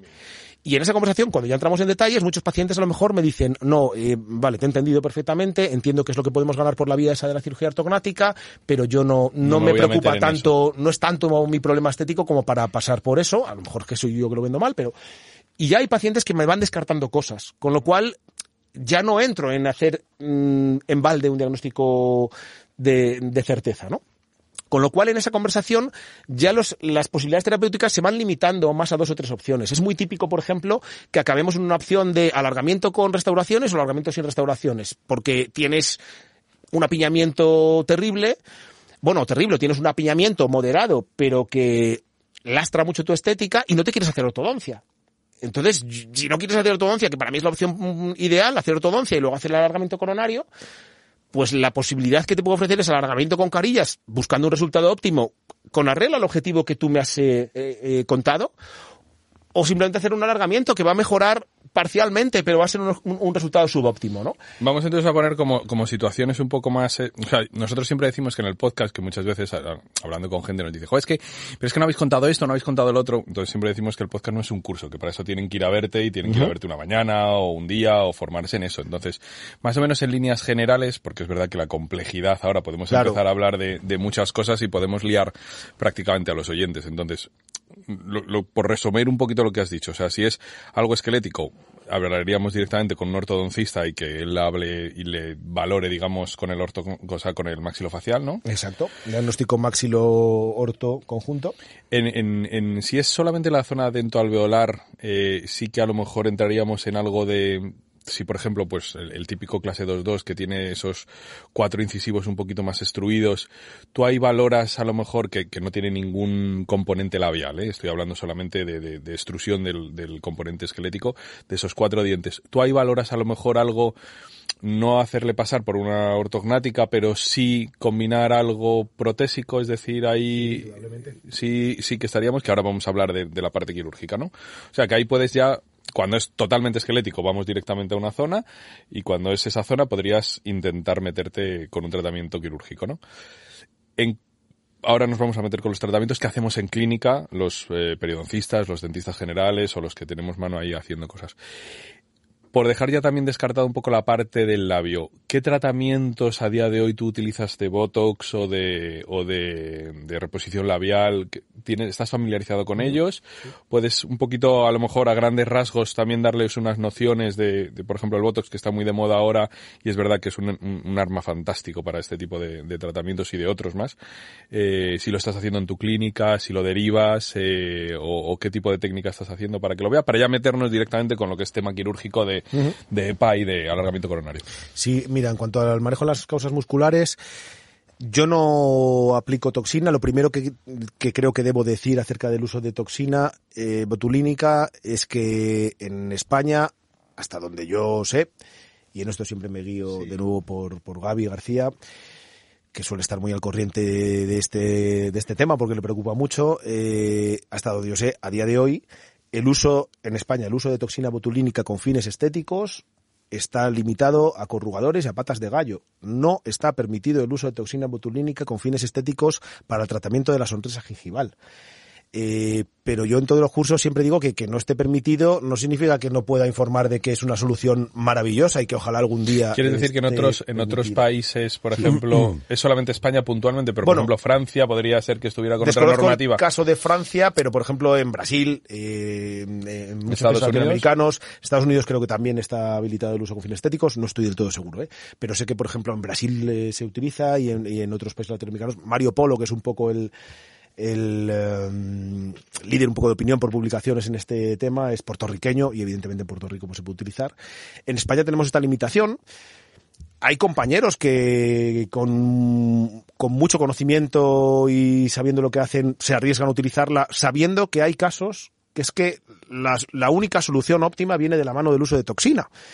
Pero bueno, dicho eso, eh, yo no aplico toxina porque es verdad, entiendo que hay una restricción el uso de toxina, porque es verdad que es un tema delicado de manejar, no es algo que podamos hacer cualquiera así con habiéndolo visto tres veces, es algo, pero Sí, sí, no, no. yo pienso que bueno, ojalá algún día, y- claro, eh, pues se, se establezca una formación y unos requisitos mínimos de formación y de experiencia clínica para poder hacerlo, pero es algo que, que es un recurso que a día de hoy no tiene sustituto, porque la alternativa que tenemos para el manejo de la causa muscular principalmente o con más recorrido es la técnica lip reposition. Ahora, insisto, está entrando con fuerza el tema de la miomodulación. Gaby García eh, está trabajando con ello desde hace un tiempo y Antonio Saiz Pardo también. Antonio también, Hablando sí. con ellos el Sí. otro día de eso. De- y la- sí, tienen sí. casos espectaculares. tienen sí, sí, Sí. Gaby y Antonio están con ello y Describe un poquito lo que sería, para que la gente lo cace, eh, qué es lo que, la técnica de, de reposición labial y lo que es eh, la otra. Bien, o, o aclaro un poquito las tres. La, la toxina botulínica, para quien no lo sepa, es una neurotoxina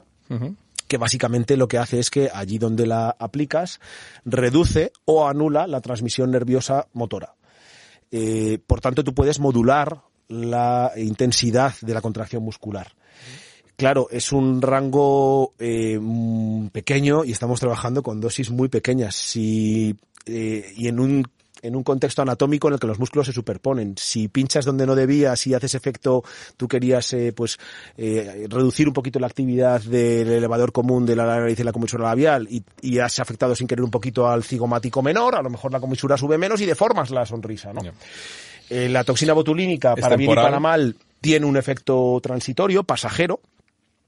Entonces, pues bueno, eh, en fin, no es ningún juego, pero es algo que bien utilizado es auténticamente mágico y verdaderamente es, capaz, a diferencia de las otras técnicas, también de modular un poco esos aspectos de la dinámica labial. Es decir, es capaz de, a expensas de reducir, por ejemplo, la intensidad de la contracción muscular del depresor de la punta de la nariz, que es el único músculo par de la impar de la sonrisa, es un músculo único que está en el, en el centro, debajo del filtro, como sabéis, debajo del orbicular de los labios, ese es el responsable muchas veces por ser muy corto y muy hipertónico.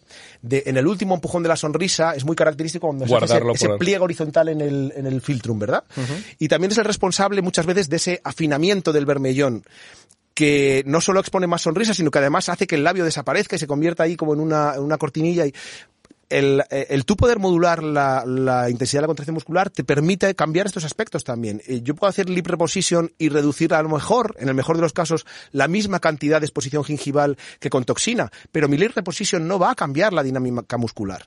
No va a poder afectar a otros aspectos a lo mejor mejorables en el tema de la estética o en el tema muscular, como pueda ser el, el, el, cambio de la forma del labio en esos casos de, de hipermovilidad y hipertonicidad de los músculos, ¿vale? Eh, el, la, la, técnica, técnica de reposition es una técnica pues que ahora pues desde hace 10 años o así, desde el, un poco más, 2010, 2009 ha vuelto un poco a recuperarse, pero es una técnica que básicamente es una vestibuloplastia. Y son técnicas de periodoncia, de cirugía periodontal de los años 70. Cayeron en desuso por H o por B y ahora, pues con esta finalidad un poco de tratamiento de la sonrisa gingival, se han rescatado eh, es una técnica que tiene, en mi opinión, en mi opinión, mucho potencial, pero nos queda mucho trabajo de investigación con esta técnica. Es una técnica que para mi gusto eh, o sea, por lo que he oído, o sea, tiene un, alto índice de recidiva, ¿no? Tiene bastante tendencia a la recidiva. Tenemos muy poca evidencia clínica con seguimiento a largo plazo, pero hay estudios y hay muchos key reports voy a aclarar una cosa, es una técnica que quien la domina hace maravillas con ello. Y pongo como ejemplo a Antonio Seispardo. Eh, él la domina. Él tiene, él va muy por delante de los demás en esta técnica porque lleva tiempo trabajando con ella y seguramente en sus manos es una técnica con la que él puede resolver muchas cosas de una manera más muy predecible. Pero eso a día de hoy no está al alcance de todo el mundo porque no tenemos evidencia científica sólida eh, para poder aprender cómo se hace. Entonces, cada caso es un mundo. Yo eh, tengo muy pocos casos con esta técnica, pero porque mm, estoy intentando solventar esa falta de evidencia, estoy tratando de hacer algo de investigación que nos permita saber cómo funciona esto te estás dando cuenta que eh, estamos en un periodo muy propicio para hacer experimentación, incluso para dar cursos, para que la gente se forme y haga cosas raras en los pacientes con tuxina botulínica, por ejemplo, o con no, no, no ¿Por qué? porque como la gente va tapada con mascarillas y tú a alguien le haces una inyección de algo donde no debes, pues si en vez de una sonrisa le dejas una especie de mueca, como diría Sabina, ¿no? Pues como con la mascarilla, es un momento ideal para, para que montes cursos de sonrisa gingival. Pues el comentario es acertadísimo porque los propios pacientes lo dicen, pero voy a aprovechar que me lo pones a huevo para, sacar decir que yo, yo desde luego en todo esto que digo llamo principalmente a la prudencia. Por eso mi, mi foco está más en el diagnóstico y en la planificación, porque no te hace mejor dentista necesariamente saber hacer una técnica de lip reposition perfecta o saber hacer un alargamiento coronario perfecto. Te hace mejor dentista saber hacer un diagnóstico certero y una comunicación eh, infalible con el paciente. Y a partir de ahí, lo que no sepas hacer tú, lo podrás derivar a otro. Pero tu valor no tiene que estar solo en que soy el que hace la zeta del zorro con el bisturí, ¿no? Eh, sé, que lo decías, sé que lo decías de broma. Yo la había visto en tus ponencias. Es la zeta de Zufía. ¿La zeta del zorro? la zeta de Zufía, mejor, mejor. Bueno, no nos desviemos. No el, tercero para meternos el tercero, en la, la, la biomodulación básicamente consiste, hasta donde me ha podido contar eh, Gaby, que eh, os comentaré honestamente que yo todavía no he visto eh, casos de biomodulación, pero Gaby me lleva eh, comentando desde hace un tiempo, desde hace un año aproximadamente, Juan, vente a la clínica, quiero enseñarte esto y tal. A mí me enseñó unos cuantos y eran espectaculares. Sí, básicamente consiste en el uso de bolos de ácido hialurónico, de rellenos. Sí para eh, en, en localizaciones digamos estratégicas para modular eh, pero simplemente ocupando espacio modular la, la dinámica muscular. Sí es como que eh, lo, se, se, inyecta encima del músculo para que este a la hora de distenderse encuentre un, con, un peso. Un obstáculo. Un obstáculo y no se y no se tense tanto. Bueno existía una técnica de colocación de cemento quirúrgico bajo la depresión subnasal para precisamente que el labio encontrara un dique sólido sobre el que no poder subir más. Bueno, y hay Ujú, unas placas correcto. ahora también, creo, unas placas que se atornillan acrílicas. Sí, así, estas ¿no? técnicas también cayeron en desuso. Está esto que menciona Nacho, que es algo que también se, te, te sigues encontrando bastante en la literatura, pero más en la literatura americana. Yo creo que Europa no ha tenido tanto calado, pero es verdad que eh, se usaban esos espaciadores que los llamaban. Yo creo que, no sé si el, el que habló primero de esto fue el Bogen en 1984, tiene un artículo en el que describe esta técnica, aunque report, en el que lo que hace es una miotomía, una desinserción de los músculos que, básicamente el depresor de la punta de la nariz, que se inserta en la espina nasal anterior, esto para tratar una sonrisa gingival. ¿Y qué pasa? Que las técnicas de desinserción, que también están muy manidas y muy comentadas en, en- en revistas de plástica o de cirugía maxilofacial, lo que pasa es que pasa lo mismo. No, no tenemos evidencia a largo plazo de qué pasa con eso. Y uno tiende a pensar, vale, tú puedes entrar por las fosas nasales, desinsertar muy hábilmente y con muy poca invasión el depresor de la punta de la nariz, pero digo yo que se va a volver a reinsertar. Claro. Eh, ¿Qué hacían entonces? Pues a alguien se le ocurrió, quizás a Richard Ellenbogen, eh, pues po- poner en el fondo del vestíbulo un espaciador de manera que yo desinserto y pongo aquí un obstáculo para que el músculo cuando donde se quiera reinsertar pues tenga este obstáculo. O incluso cuando quiera subir, como dice Nacho, se encuentre un tope, un freno.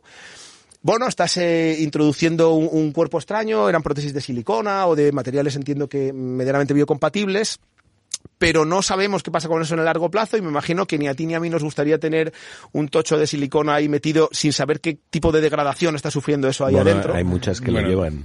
Y, bueno, no, no, pero no hablamos, claro, eh, eh, claro, estamos hablando, um, No te, metas, de- no te metas en el charco. no me voy a Juan, meter en ese charco, falta. pero, pero No no, sé si habéis visualizado. Mira, recientemente un amigo me mandó de, yo no tengo Instagram, pero un amigo, Germán Barbieri, me mandó, mira lo que he visto y tal en un, de este tío que le sigo en Instagram, un brasileño, que hacía esta- efectivamente esta técnica, hacía como una, creo que era una, no recuerdo si en un lip reposition combinado con un espaciador de estos, que va fijado con tornillos a- al, al- al maxilar. Entiendo que en Brasil y otros lugares son técnicas que se están haciendo y habrá más conocimiento, al menos clínico, empírico de ello. Aquí el uso de estos espaciadores, de momento, tenemos No conocimiento, mucho. no está muy en boga, pero todo puede tener cabida. Lo que sí es una diferencia es que igual que la toxina botulínica has dicho que no está permitida de alguna manera, el ácido hialurónico sí que está de una manera es permitida incluso para odontólogos, si no me equivoco, sí, puede ser. efectivamente, sí, sí, sí, sí, perfectamente. Por lo Y- cual es algo que a lo mejor nos interesaría como odontólogos si, si, si pues esa ese tratamiento va también, como dices, o... bueno, esa pues esa es la gran idea de Gaby, que como no consigue abrir una brecha y él está moviéndose en altas instancias ministeriales desde hace mucho tiempo para conseguir posibilitar o abrir un poco el, el tema de- del uso de toxina, pero eh, como no consigue abrir esa vía, él está luchando pues, bueno, pues por, por posibilitar. Hablaremos con alguien para que nos solucione el tema, no te preocupes, aunque lo oye mucha gente este podcast, pero intentaremos trabajar algo. Bien, bien, sé que tenéis influencia y ahí dejo mi petición a los Reyes Magos. Nos escucha mucha gente. El caso es que la técnica de la miomodulación viene un poco a, a- a dar auxilio a esta carencia, ¿no? Eh, no podemos hacerlo con toxina. Bueno, pues eh, Gaby y, y otros muchos compañeros están desarrollando técnicas para poder alcanzar más o menos los mismos objetivos o parecidos eh, con, con rellenos. Con el, con el añadido de que no caduca el efecto. Sí, ¿no? eso es eh, Pues suena, suena muy interesante y yo tengo muchas ganas de ver un poco esto. Yo creo que esto es un, un abanico que igual, como siempre decimos, que, que, que está ahí para que la gente lo coja. Creo que las, las puntas de lanza son Gaby y Antonio. Seguro que hay muchísima gente que domina, que domina este tema y, y creo que hay que formarse o ojalá algún día tenga, les tengamos aquí en el, en el podcast. Entonces, mi idea era un poco pasar por estas dos líneas, lo, no lo más rápido posible, pero sí que creo que ha quedado bastante claro a la gente cómo habría que, que tratarlas y meternos directamente con lo que más o menos eh, la mayoría de los odontólogos puede enfocar ciertas soluciones, que es a lo que empezaba el podcast Nacho diciendo ese caso un poquito fácil y tal, eh, porque es verdad que lo que tú decías, que depende cómo diagnostiques, a lo mejor poner dos gotitas de botos en dos puntos, eso sí que es fácil y no tener que anestesiar a un paciente y tal. O sea, por eso estoy claro. totalmente de acuerdo contigo, ¿no? Pero bueno, llevándonos a nuestro ámbito, sí, para mí.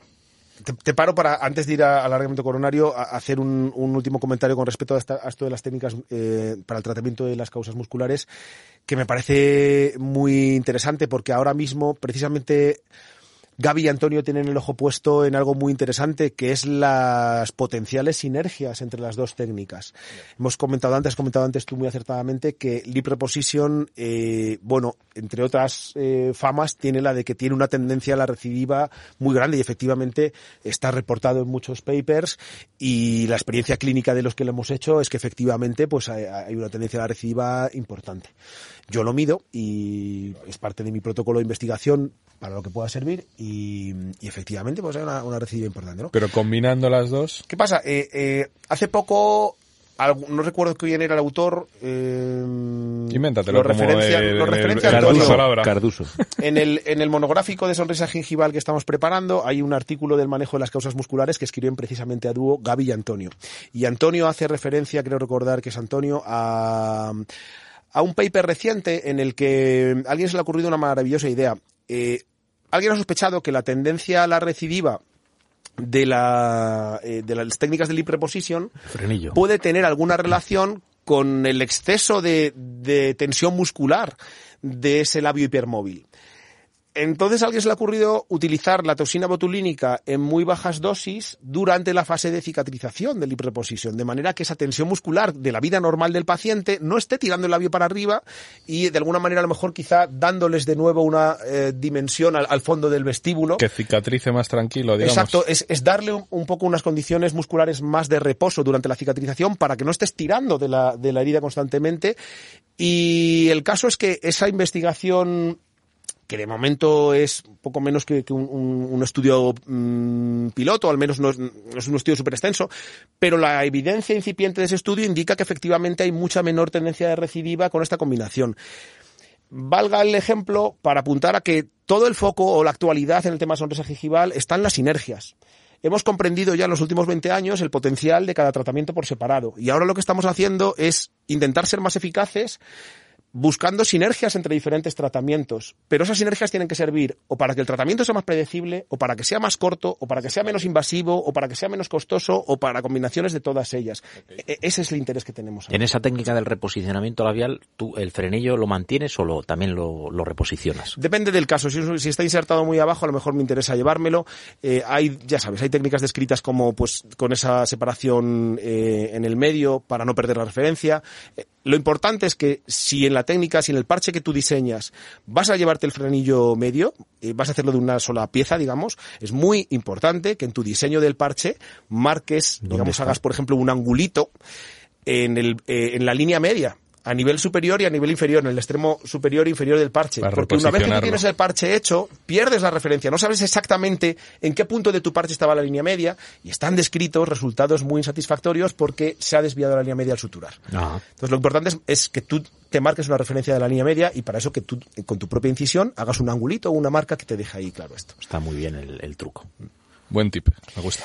Vamos entonces ahora si quieres. Sí, que sí, perfecto. Esto era más o menos un poco que la gente se, se ubicara con, con, esos cuatro aspectos. Uh -huh. Y el quinto quizá es el que más se trata en clínica odontológica, uh -huh. por decirlo de alguna manera, en cuanto a, en cuanto a EPA o en cuanto a alargamiento coronario. Entonces sí que es verdad que, que bueno, mm, yo creo que también igual empezaría de menos a más, ¿no? Es decir, en el momento en el que tú a lo mejor detectas un lo que te he dicho, ¿no? Que seguro que hay miles de opciones y, creo que tendríamos que escucharte durante un día o ir a un curso o verte operar o lo que sea, ¿no? Pero, pero como ha empezado Nacho diciendo, quizá el caso más sencillo es ese caso de, erupción pasiva alterada donde tú diagnosticas todo está correcto, el labio tal, pero estás viendo que hay eh, un diente corto, un festoneado gingival muy plano y el paciente enseña más que mucha parte rosa, que es lo que te dicen ellos, muy poco diente, te dice diente corto. Porque además en todos los casos, aunque estén muy combinados con otros de las etiologías, uh -huh. si está la erupción pasiva alterada y hay un diente corto, probablemente el tratamiento periodontal sea el que más repercute en la mejora de la sonrisa. Bueno, es que es muy rápido,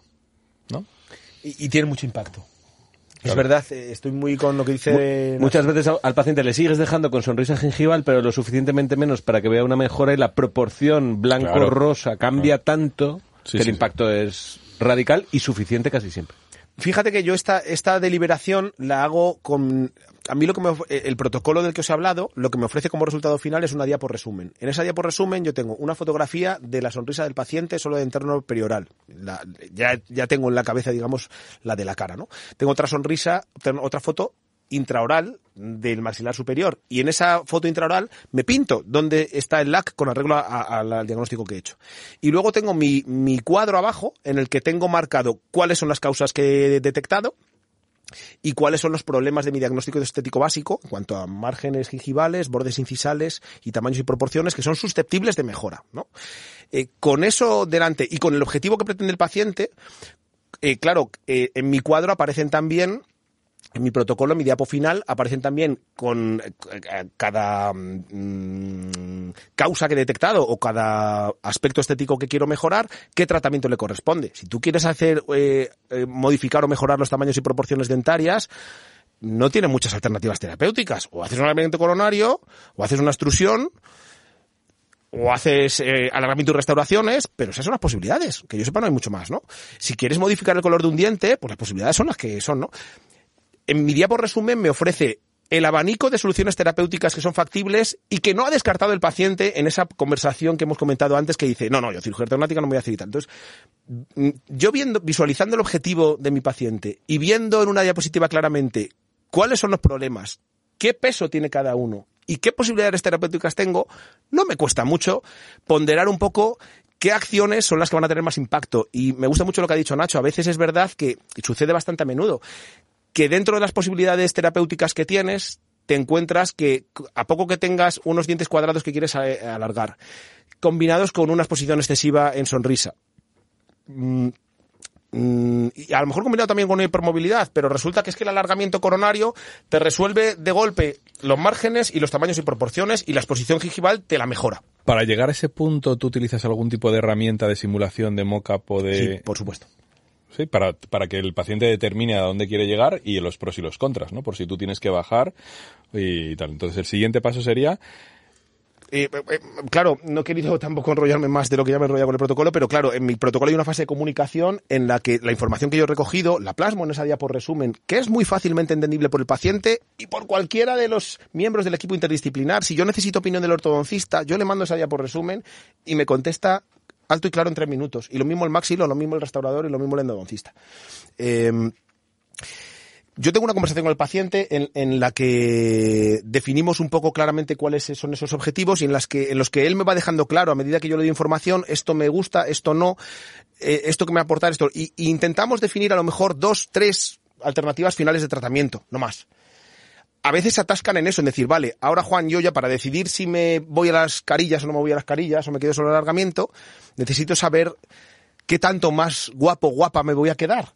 Y esto no se explica con palabras ahí sí, cuando ya tenemos un par de opciones para ayudarla a decidir, o sea que... hacemos un mock-up y si me hace falta alguna simulación, yo no sé hacer un DSD, que no sepa hacer que lo haga, pero yo a lo mejor no necesito saber hacer un DSD para hacer una simulación sencilla en PowerPoint en la que simulo lo que sería solo el alargamiento. Ya sé que no es una simulación perfecta, pero jugando con transparencias y tal, trato de no alterar mucho el color y el caso es que él pueda previsualizar con una aproximación razonable el resultado final de una opción y de la otra. Y, y ese es mi contrato, entre comillas.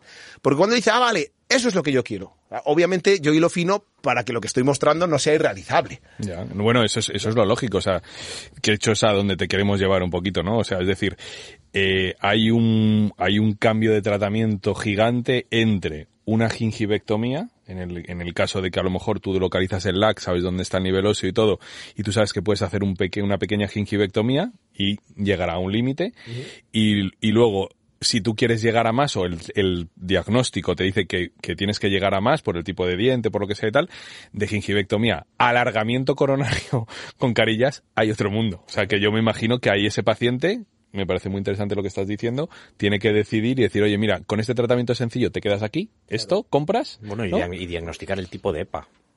EPA 1-2, 1A, 1B, 2A, 2B. También influye, ¿no? En gingivectomía, alargamiento a la hora de... ¿No?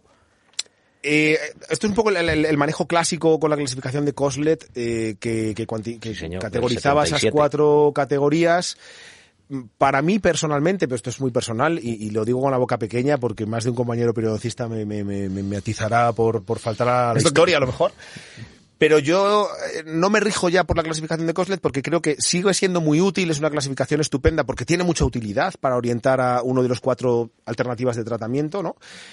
Mm, pero para mí eh, me, faltaban cosas ahí. Y a día de hoy me he buscado pues mi propia rutina un poco de toma de decisiones, igual que tengo mi protocolo para seleccionar qué tratamientos vamos a hacer en esta sonrisa gingival, también tengo mi protocolo para si lo que, la conclusión del paso anterior o del, de la planificación anterior es que vamos a hacer un alargamiento coronario, luego a continuación tengo mi activamos el protocolo de selección de técnica de alargamiento coronario. Bien. Pues en este protocolo de selección de la técnica, yo tengo también mis cuatro pasos. Eh, eh, por contextualizaros, diré que básicamente sabéis que tenemos tres técnicas de alargamiento coronario. Podemos hacerlo en una fase, dentro del alargamiento en una fase hay dos modalidades, que sería con gingivectomías o bien con una reposición apical. En función de la cantidad de encía Efectivamente. Queratinizada. eh, insertada o Efectivamente. queratinizada. Eh, una segunda una modalidad que sería eh, en dos fases. Hacer primero Remodelado óseo y volver a poner el Exacto, tejido exactamente en el mismo levantamos todo, eh, sabéis que lo, lo, lo, lo defiende con, con muy buen conocimiento y con mucha ciencia detrás eh, nuestro querido amigo Oscar González y, y él es precisamente quien cuenta en este monográfico el, el alargamiento en, en dos fases. Es una técnica maravillosa que tiene mucho sentido y que desde luego para cualquiera que esté iniciándose en técnicas quirúrgicas de alargamiento coronario es la técnica de elección porque es la de menos riesgo. y es la Esto que es lo que quizá más puede eh, interesar a, a los oyentes, ¿no? Que están iniciándose en este aspecto. Entonces, si describes brevemente las, las tres, o sea, Hemos dicho- reposición, Hemos dicho que hay una fase con gingivectomía o, o reposición apical. estamos hablando del alargamiento coronario. Sí, es decir, vamos a hacer una remodelación ósea sí o sí. Exacto, vamos a ponernos en el caso de que hemos hecho, hemos recibido a nuestro paciente con sonrisa gingival, hemos hecho todo es. nuestro protocolo de diagnóstico teológico, diagnóstico de la sonrisa, hemos ponderado las posibilidades y finalmente hemos llegado con el paciente a la conclusión de que lo que Hay vamos a que hacer cortar. es un, supongamos que es un paciente que solo tiene una erupción pasiva alterada y un poquito de hipermovilidad labial. Pues lo ¿vale? vamos a Y- solucionar y que solamente decide, con dice, vale, pues mm, no me importa que no quede perfecto, no me apetece tratarme lo de la hipermovilidad labial, solo me voy a hacer el alargamiento coronario. Y esto es un caso tipo total, quizá el más muy frecuente. frecuente. Tú lo que haces es localizas debajo de la encía el LAC, ves que está muy cerca y que para exponer más diente tendrás que hacer un alargamiento coronario, ¿no? Efectivamente, yo constato que existe una erupción pasiva alterada, y que por ende hay parte de la corona anatómica del diente oculta por la encía, y que por tanto, descubriendo esa parte de la corona eh, mm, eh, anatómica, vamos a mejorar los tamaños y proporciones. eh, vamos a armonizar, si es que no están armonizados, como sucede habitualmente en EPA, eh, la posición de los márgenes gingivales y además vamos a reducir la exposición gingival en sonrisa. ¿Vale? Entonces vamos a suponer que en este caso hemos llegado a la conclusión y hemos acordado al paciente y yo Que vamos a hacer vamos a un hacer alargamiento un alargamiento cor- coronario. Yes. ¿Vale? Entonces ahora para seleccionar la técnica hemos dicho que tenemos eh, alargamiento en una fase con las submodalidades de gingivectomía o desplazamiento apical, alargamiento en dos fases y alargamiento sin colgajo. Yes. Eh, brevemente intento describir cada una de ellas. El alargamiento coronario en una fase con gingivectomía, Es. para quien tenga recorrido, es el alargamiento coronario de toda la vida. Correcto. ¿no? Yo me reinvento el festón gingival con mi bisturí, levanto un colgajo, si mi, si mi diagnóstico me ha dicho que una vez que haga mis gingivectomías, eh, voy a invadir la anchura biológica, en la altura de los tejidos supracrestales, voy a tener que, igual que remodelo, rediseño mi festón gingival, voy a tener que reinventar mi festón óseo para crear una distancia suficiente entre mi nuevo margen gingival quirúrgico y la nueva cresta ósea para la inserción, la unión gingival, ¿verdad?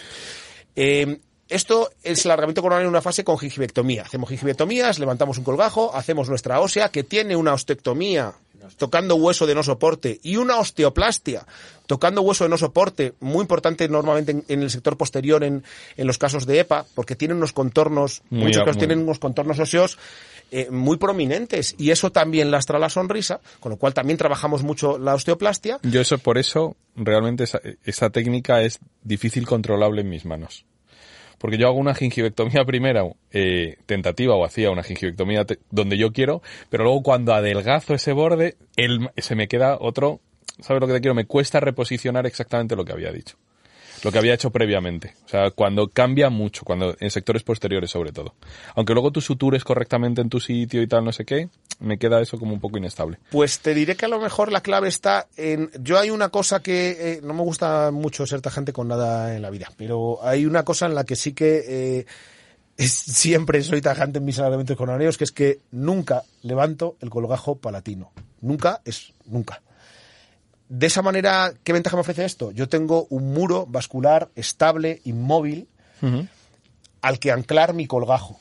Y eso me da mucha facilidad para que el colgajo cicatrice estable Estabiliza en la, tu posición. en la posición en la que yo lo dejo. Es verdad que la sutura es importante y tal, pero para mí es muy importante que yo tengo, insisto, un, un- un muro de tejido blando, estable y fiable al que poder anclar mi colgajo en donde yo quiera. Y por eso me va a permitir jugar con la posición de mi colgajo.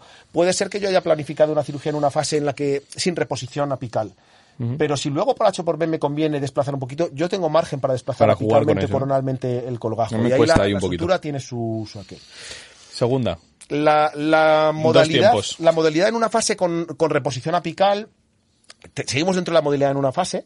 Si tienes poca encía queratinizada y no puedes hacer gingivectomías porque te quedarías en mucosa y perderías toda la encía queratinizada y Sectores tendrías otro problema mucogingival, en ese caso hay otra manera de, de ganar eh, exposición de corona clínica, con una técnica de reposición apical. que Procede básicamente en esos casos, pero no solo en esos.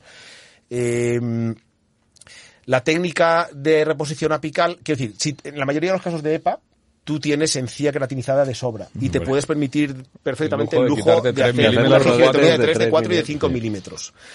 ¿Vale? Ahora bien, la parte más crítica de esa cirugía es hacer ese festoneado. Si lo haces con guías quirúrgicas y la guía quirúrgica es fiable y estás habituado a trabajar con guías quirúrgicas y te va bien, estupendo. Me parece la manera más fiable de aprender a trabajar con esto a día de hoy. Pero las guías quirúrgicas, me vais a permitir que diga que las carga el diablo. Por lo menos las de alargamiento coronario. Y mm, no, te, no debes confiar en que la guía quirúrgica va a resolver tus eh, lagunas de conocimiento. A mí personalmente me inquieta confiárselo todo a un dispositivo. Eh, yo necesito ver si el dispositivo no está equivocando. Entonces, no quiero decir que las guías quirúrgicas son una herramienta muy útil, pero que estén bien hechas, tienen que estar bien hechas, tienen que estar bien diseñadas. Si tú le tomas una, una impresión a- y le das, dices a la laboratorio, hazme una guía para alargamiento y no le dices ni dónde quieres que te queden los nuevos márgenes, pues complicado, ¿no? Eh, las guías impresas muchas veces o las guías por ejemplo de, de- de analógicas que hacíamos eh, de toda la vida por un tema de contracción y tal a veces tú cuando las llevas a boca resulta que, que, que la parte Se donde abre. tú tienes que hacer la- incisión no apoya en la encía. Tienes que tú sujetarla y eso cualquier guía quirúrgica sea blando o retorcible no vale no en fin Bueno, cosas que, todos ayuda, sabemos pero que para que no esté tan orientado es, es importante saberlo eh, por ende, la cirugía con gingivectomía tiene cierto riesgo porque tú tienes que reinvertir de margen gingival. Si tienes la suerte También hay que tener en cuenta que, aparte de que, por supuesto, hay férulas quirúrgicas lamentablemente incómodas, o por lo menos yo las consideraría así, que no soy, no soy cirujano, pero un, un Essex de acetato es una muy mala guía quirúrgica. Claro, exacto. Solo hay que ponerse en la piel del cirujano para no hacérselas. pero, pero incluso aunque eh, que yo intento trabajarlas muy bien para que mi hermano tenga, que es mi cirujano más habitual, no, el, el de siempre, eh, las, las tenga muy tu hermano Lucas también le muy un beso fuerte fáciles. desde aquí. Eh, hay un problema en estos pacientes de EPA que tienen a veces unas tablas vestibulares de 3, 4 milímetros de grosor. Una vez que tú levantas el colgajo, resulta que tu mock-up que has convertido en férula quirúrgica que apoya muy bien está a 3 milímetros horizontales de tu hueso. O sea, que tampoco una férula Sí, que es algo quirúrgica- tentativo. Es algo siempre tentativo. Que te ayuda. ahí Sí. Es una referencia más vertical que horizontal y Sí. tiene sus limitaciones. Sí, sí, lo- yo hago el matiz porque sé que, bueno, las redes arden con diseños preciosos que en la foto quedan eh, de, de verdad lucidísimos y además que tienen un potencial didáctico explicativo muy bueno, esas férulas fenestradas y tal y, y con el hueco aquí para el hueso y tal. Y no, y es que justo me he dejado esta banda que mide justo 3 milímetros para... mm, Pero yo, que a lo mejor llamarme antiguo, pero si la férula te está tapando la visibilidad del hueso en el que tienes que trabajar, ¿con qué fiabilidad vas a trabajar? Pero bueno, cada maestrillo con lo suyo. Yo solo quiero decir que, que la guía, A mí me mola la, guía no piensa por ti. Y Me si la guía tiene algún defecto, lo tienes que detectar tú. Exacto. Por tanto, las, la- las guías, el trabajo con guías quirúrgicas en cualquier ámbito, en cirugía plástica periodontal, en cirugía guiada para implantes, tiene su curva de aprendizaje, evidentemente, y uno no puede pretender que el primer día todo va a salir bien porque tengo una guía. ¿Vale? Eh, dicho eso, si tú tienes la suerte, claro, decíamos, en la, gingi- en la cirugía en una fase con gingivectomía, un paso bastante crítico es las incisiones paramarginales en las que tú haces esas gingivectomías. Porque si te quedan asimétricas, pues oye, pues lo vas a tener que resolver de alguna manera y no es un marrón agradable, ¿no? ¿Cortas las papilas o no las cortas? Depende, ¿no? Levanto las papilas. Pero las cortas. O sea, cuando haces la gingivectomía, Sí, pero si las levanta... no- no las- la- o sea, separo la, la papila vestibular de la papila palatina, no Sí, sé sí, si a lo que te refieres, sí. pero nunca las corto por la base. O sea, me refiero a que la, la, la, la incisión eh, Intrasurcular. marginal- intra- sí, o, la- o sea, cuando estás haciendo la gingivectomía previa, hay quien afecta la papila, corta la punta de la papila o eh, hace una intersección entre ambas incisiones y deja la papila más corta, que para mí no Claro, tiene sentido. ahí- ahí depende del caso, y esto tenemos que verlo con imágenes, pero ahí dependiendo del caso, puede ser que yo llegue, que entiendo que es a lo que te refieres, puede ser que mi festoneado en la parte de la papila alcance una posición más próxima al vértice de la papila o menos próxima. Eso es correcto. O sea, En función, sobre en todo, la base del una tipo de papila. Del tipo papila, en función de la anatomía, del volumen de la papila. Sí. Claro. A veces hay papilas un poco hipertróficas, muy típico de eh, pacientes jóvenes que además de tener EPA han cerrado espacios, tenían diastemas, han cerrado espacios. Normalmente esa encía interproximal se reorganiza ya solita, pero en otros casos no se reorganiza y se amontona y te quedan unos papilas muy, pues a lo mejor ahí sí que eres más agresivo con las papilas. Es una buena puntualización. Yo, yo decía que si Y, tú perdona, tienes... Perdona, ¿si tú lo sí, haces claro. con bisturí normal o utilizas bisturí eléctrico o, O láser. láser o siempre normal? Utilizo perio- bisturí los- frío siempre perios- y lo que puede cambiar es que utilice una hoja de microbisturí, un 15C, eh, una hoja de microbisturí redondeada o en punta, eh, en función de pequeños matices. Pero yo siempre lo hago con bisturí frío. eh, por una cuestión de, de- de hábito, ¿eh? No, no quiero decir con ello, no, no tengo nada en contra con hacerlo con bisturí eléctrico porque no tengo experiencia. No puedo decir nada malo de ello ni nada bueno porque no tengo experiencia. Ok. Vale. Ah. Bueno, ¿vale? Pero si tienes experiencia con bisturí eléctrico, que lo intuyo, me interesa que que lo cuentes. Ahora, ahora te comentamos. Ahora te contamos. La, la segunda sería eh, la de dos tiempos, ¿no? Sí, pero yo solo iba a decir el que no consigo llegar a ello. Eh, Lo que pasa sí- es que nos vamos a quedar sin sí, sí. podcast, Juan.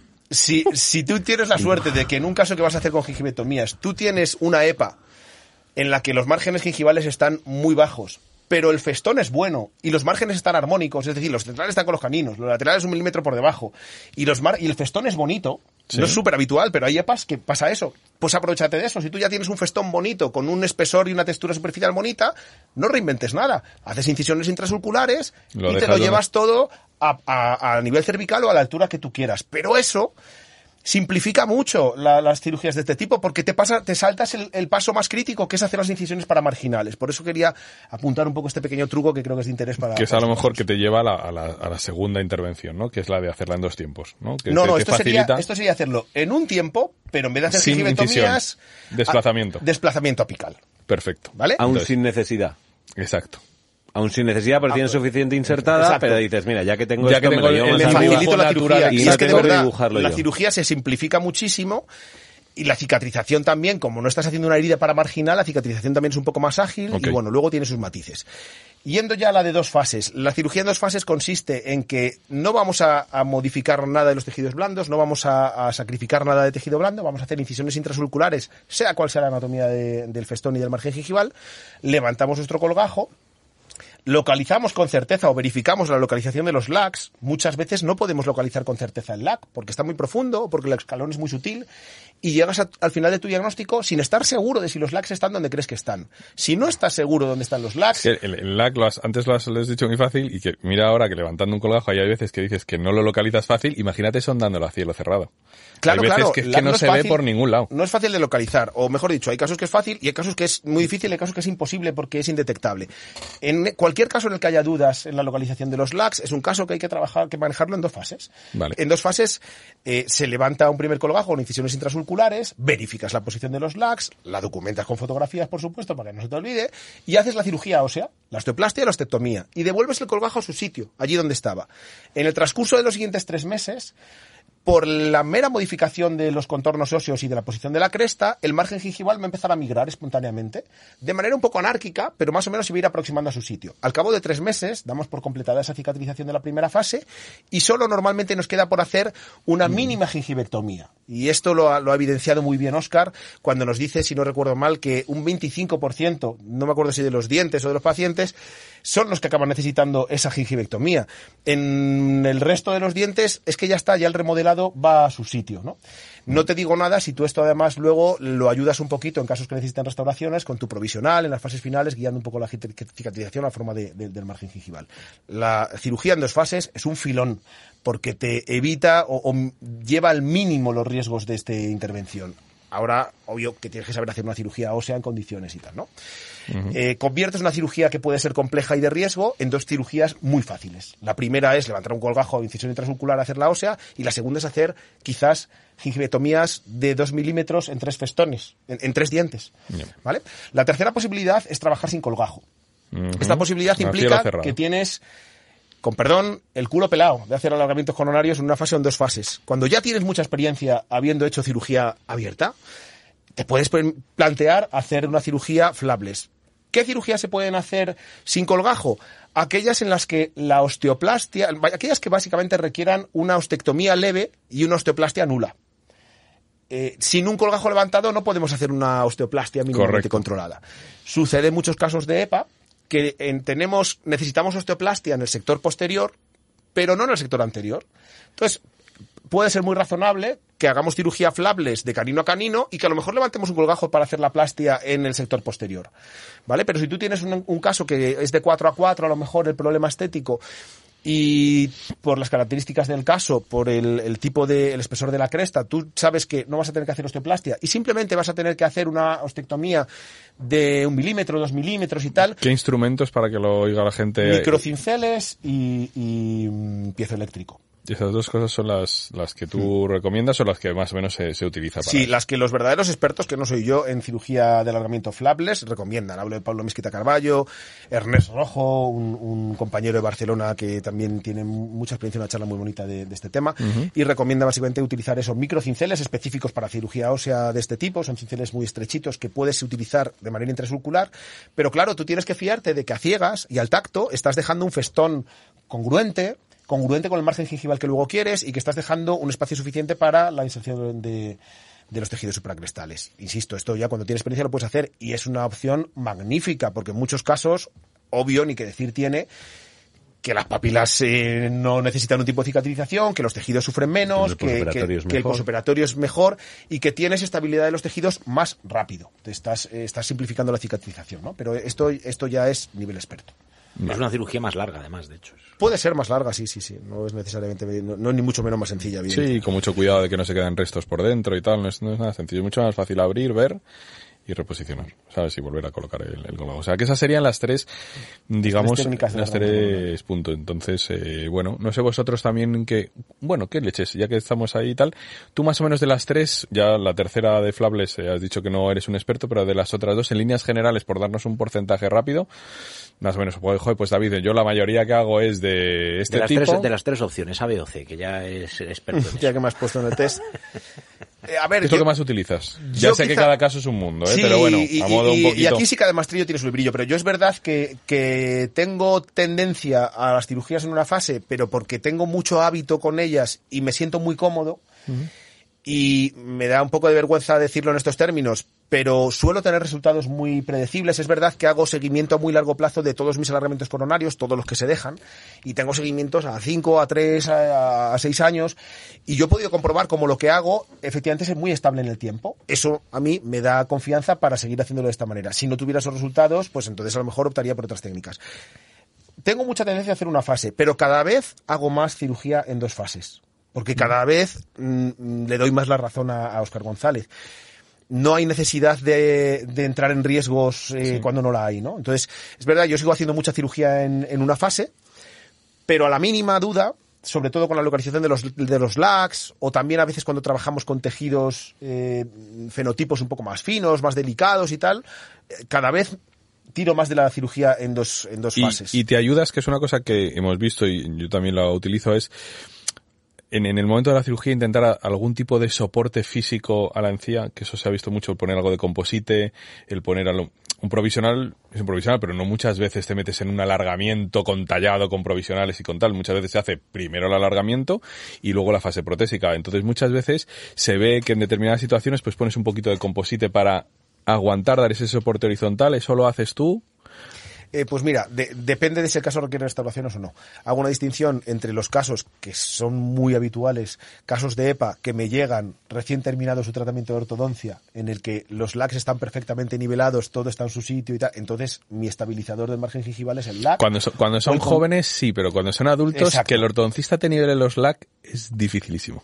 Y, y fíjate que ya no es tanto solo el nivelado de los LACs, sino para mí es más una simetría de los contornos. Es decir, si yo tengo un, un 21 un poquito a vestibular respecto al 11, eso va a influir en mi posición del margen gingival. Entonces, para mí no es tanto el LAC, sino sobre todo el tema de los contornos.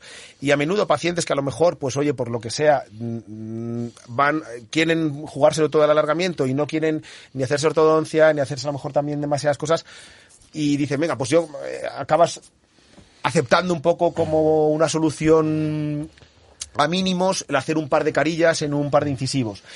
A lo mejor ahí sí que, sobre todo, si mi cicatrización se va a ver afectada por la malposición de los dientes, sí que intento tirar de alguna ayuda para estabilizar la posición del Un margen. donde poquito de grabar y poner un poquito de composite en esa zona para que Puede tal. ser un cordón de composite, pero si puede ser una. Si, si, el- si lo que va a venir después es una carilla de composite, prefiero una carilla de composite, aunque sea provisional.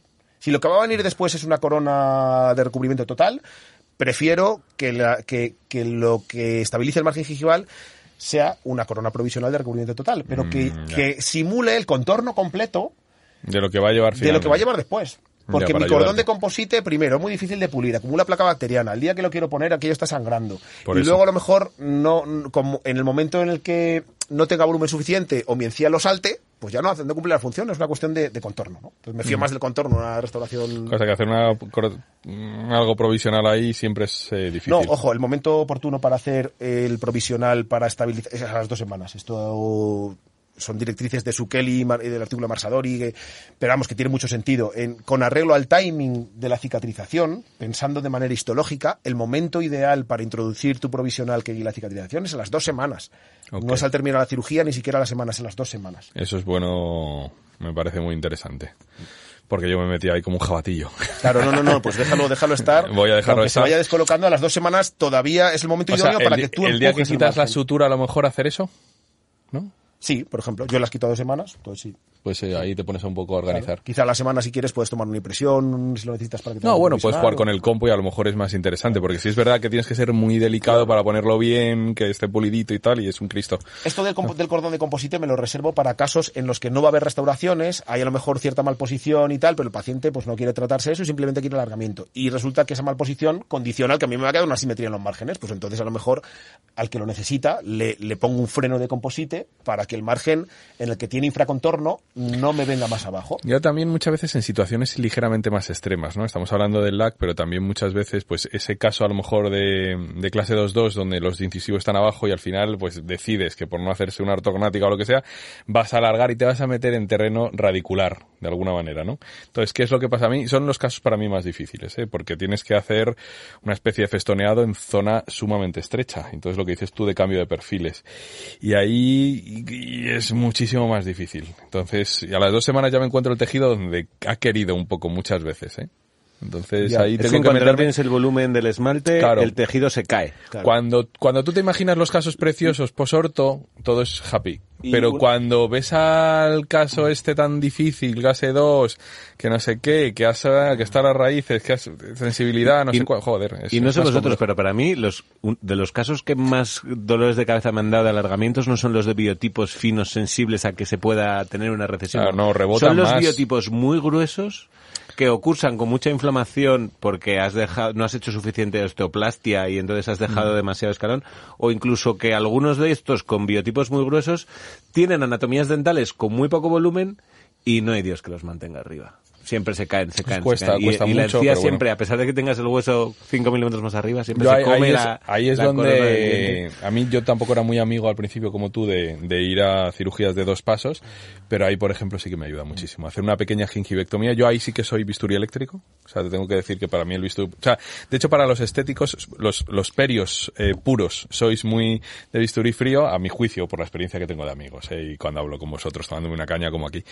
Pero los restauradores, los que somos más de estética, necesitamos el bisturí frío, el bisturí eléctrico, perdón, porque tenemos una capacidad de pincelar pequeños detalles y ponernos encima del Utiliza paciente. Y te, te evita problemas de sangrado que para vosotros Bueno, es importante eh, poder trabajar en el acto, ¿no? Y también luego, bueno, yo qué sé, con alguna, hemos hablado con una, eh, Esther Muñoz Soto, por ejemplo, que, que domina bastante el tema del láser, dice que es mejor que el bisturí eléctrico. O sea, yo es por desconocimiento también. Es un armamento, un arma que tenemos en, en la consulta, que es verdad que manejamos mucho el bisturí, tenemos destreza con, con distintas hojas, pero la capacidad que tenemos de dibujar festones gingivales como un bisturí eh, eléctrico es abismal. O sea, el control que tenemos nosotros en una segunda fase, remodelando la el, el margen gingival, habiendo ya remodelado el nivel óseo, es, es brutal. O sea, dibujas cenit y tal, como, vamos, maravilla. Entonces te animo a, a que lo pruebes. Para pequeños retoques, ¿eh? Y luego sirve para un montón de cosas, ¿eh? Pero, pero lo que es para festoneado fino, Pues este empujoncito que me dais os lo, os lo cojo encantado, porque hace tiempo que le tengo ganas al bisturí eléctrico, pero bueno, estas cosas como- del, del purismo que uno Y- incorpora, ¿no? Y con un poquito de jazz detrás, Bueno, mágico, bueno, tío. bueno, bueno, ese, ese Bueno, sonido no. de churrusquito. Lo que pasa es que, claro, eh, aprovechamos el bisturí eléctrico para luego seguir trabajando, porque como bien dices, cauteriza. Bueno, si es bisturí eléctrico claro. tendrá que ser heavy metal. Sí, pero sí es verdad lo que dice Ramón, que te da, te da una cierta capacidad de, de trabajar eh, después. Yo hace muchos años que hago la cirugía en dos fases, pero, pero no porque nadie me lo dijera así, sino simplemente por el hecho de que al paciente yo me, me apetecía dejarle como estaba durante X meses y luego con una simple gingivectomía con bisturí eléctrico darle el último toque donde no haya nada de sangrado y el paciente quedaba espectacular. Claro. Te evitas, por ejemplo, los provisionales. Y yo, porque- yo no tengo un remodelado, yo no tengo un remodelado de, o sea que, o sea, yo tengo que hacer alguna gingivectomía interesante, ¿eh? Yo no me queda casi casi terminadito, ¿eh? O sea, algo debo estar haciendo no, mí mal. No, no, pero bueno, porque ahí hay un rango. de- Lo Ya. normal es que tengas No, lo que que pasa es que lo que, lo que decís vosotros es muy importante y es la diferencia de soporte que hay cuando no tienes las piezas al mismo nivel tridimensional. Pero no solo a nivel vestibulopalatino, sino a nivel rotacional. También. Porque obviamente tienes piezas rotadas y cuando tú haces un remodelado y un arreglamento coronario, realmente la pieza es la que te dirige esa encía. Entonces, claro, tienes que tener mucha experiencia para que en una sola fase tú manejes eso. Porque son las piezas las que te están dirigiendo ese soporte. Entonces, claro, lo que, lo que nos ocurría es que lo hacíamos en una fase al principio y al final se te descabalaba todo. Pero no por pérdida de, de- control vertical, sino porque lo que no entendíamos era que el propio LAC era el que te, el que te dirigía la posición del tejido. Y claro, cuando tú, tú el LAC lo tienes en piezas que están o con diferente angulación o con diferente posición, eso te marca diferencias finales. Entonces en el sector estético es crítico eso. Obviamente eso lo mitigas eh, cuando haces restauraciones provisionales. Entonces, ¿qué, ¿qué estamos viendo ahora que es muy interesante?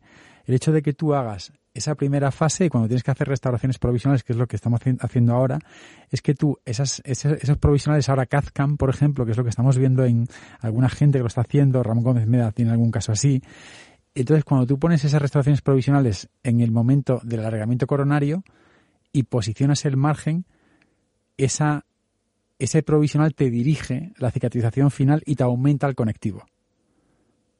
Y es muy interesante. Entonces ahí, por ejemplo, sí que te ahorras una segunda fase. Dices porque haces un, un entallado vertical donde reduces Eso borras, es, digamos. has- claro, entonces el LAC te lo está marcando el provisional. ¿Ves? Esto me gusta. Claro, entonces la, la- la cuestión es que, claro, tú tienes una, una- un alargamiento coronario en casos muy puros, donde solo tienes alargamiento periodontal puro, o tienes casos periorrestauradores, donde al final vas a llevar o carillas o coronas. Entonces, en ese caso, por ejemplo, si tú a una carilla o a una corona le das la anatomía gingival para que el tejido se apoye, esa segunda fase es la que tú evitas. Porque el provisional te está conformando el tejido. Y en eso está también dando mucha, mucha vuelta mucha gente Hmm. para cambiar cómo funciona el tema del tisular. lo que, lo que nos está diciendo Ramón es que si ya provisionales es difícil hacerlos, hacer esos provisionales son nivel Dios. O sea, porque son muy complejos de hacer. Hombre, no, pero lo que pasa es que... Pero es verdad que es lo que estás diciendo. ¿eh? pero la, la clave está en el manejo del pulido. Porque lo que nos ocurría hace años es que, claro, no entendíamos que el probi tenía que estar hiper pulido. Empezamos a entender esto cuando teníamos pilares de implantes donde tenían que estar súper pulidos para que cuando tú los quitabas, al final ese tejido conformado estuviese correcto a nivel Sí, sellas la herida, generas... Claro, y ese sellado va, va en función de la ausencia de placa bacteriana, de un pulido adecuado y tal. Si eso tú lo trasladas a temas dentarios, pasa exactamente lo mismo. Cuando tú levantas un probi que está muy pulido a nivel de margen, ese tejido se conforma fenomenal. ¿Cómo hemos aprendido esto? Pues como dijo Martín Laguna con el tema de los probis, con el BOB. Eso al final lo trasladamos a casi todos los campos y también al alargamiento coronario. Y cuando, Exactamente igual. cuando metes un implante en la ecuación, un implante anterior, eso ya es tela. Sí, sí. O sea, en la parte restauradora que a veces pasa. Sí, sí, ¿Cuándo sí, pones sí. el implante? ¿Lo pones durante el alargamiento coronario o lo pones después? Esto, esto es lo que a mí me gusta, que es que es un, es un tema que, que no es estanco, sino que es un tema que luego tiene alrededor de él, me refiero como tema de la sonrisa gingival, tiene alrededor de él todo lo que es la vida real, ¿no?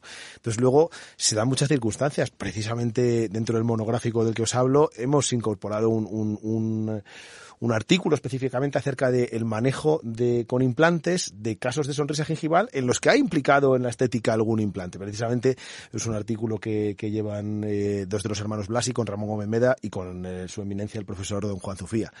Y, hay un montón de, situaciones. A mí me encanta esto que estáis comentando porque habla precisamente de esto de las sinergias, cómo a lo mejor podemos trasladar eh, pues todo lo que nos contaba Martín Laguna de, de, los conceptos de Bob y cómo eso puede influenciar o facilitarnos o, guiar la cicatrización. Podemos sacar provecho de eso y hacer sinergia de eso con el argumento coronario, fantástico. Podemos sacar sinergia de una técnica a lo mejor de reposición labial combinada con según qué tipo de, de, restauraciones. Todo eso es a lo que apuntamos. Si, utilizando a lo mejor bibliotecas digitales de dientes podemos tener en el día de la cirugía un provisional perfecto con un contorno perfecto y yo puedo utilizar eso, pero de manera realista, no a nivel Dios. Ahora eso está, pues eso, a nivel Dios, a nivel Gustavo Giordani, o, no sé, eh, o este tipo de, de clínicos, ¿no? Pero vamos camino de que eso sea la rutina normal. Entonces, eh, yo me quedo con la pena de que yo he hablado mucho, pero me he quedado con las ganas de oír cuáles son vuestros feedbacks o vuestros, vuestros truquitos. pero un para... un podcast e invítanos de vez en cuando. Bueno, vamos a ver. Ya. Mira, no, os invito a comer un día a casa y me lo contáis siempre. Eso seguro, eso seguro.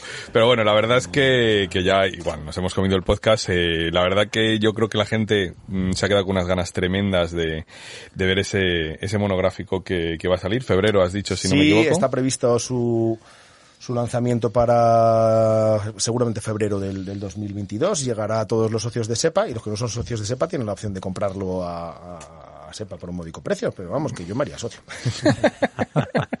nosotros también, que se ha cortado con nosotros muy bien SEPA. Eh, eh, no sé si te, eh, a Juan le habrá dado tiempo a mandarte su texto. Bueno, Dos cosas. Una, se nos ha pasado por completo hablar de nuestro patrocinador antes de terminar, ¿vale? Que además siempre lo ponemos a mitad, pero como ha sido tan sumamente interesante. Eh, intenso, intenso.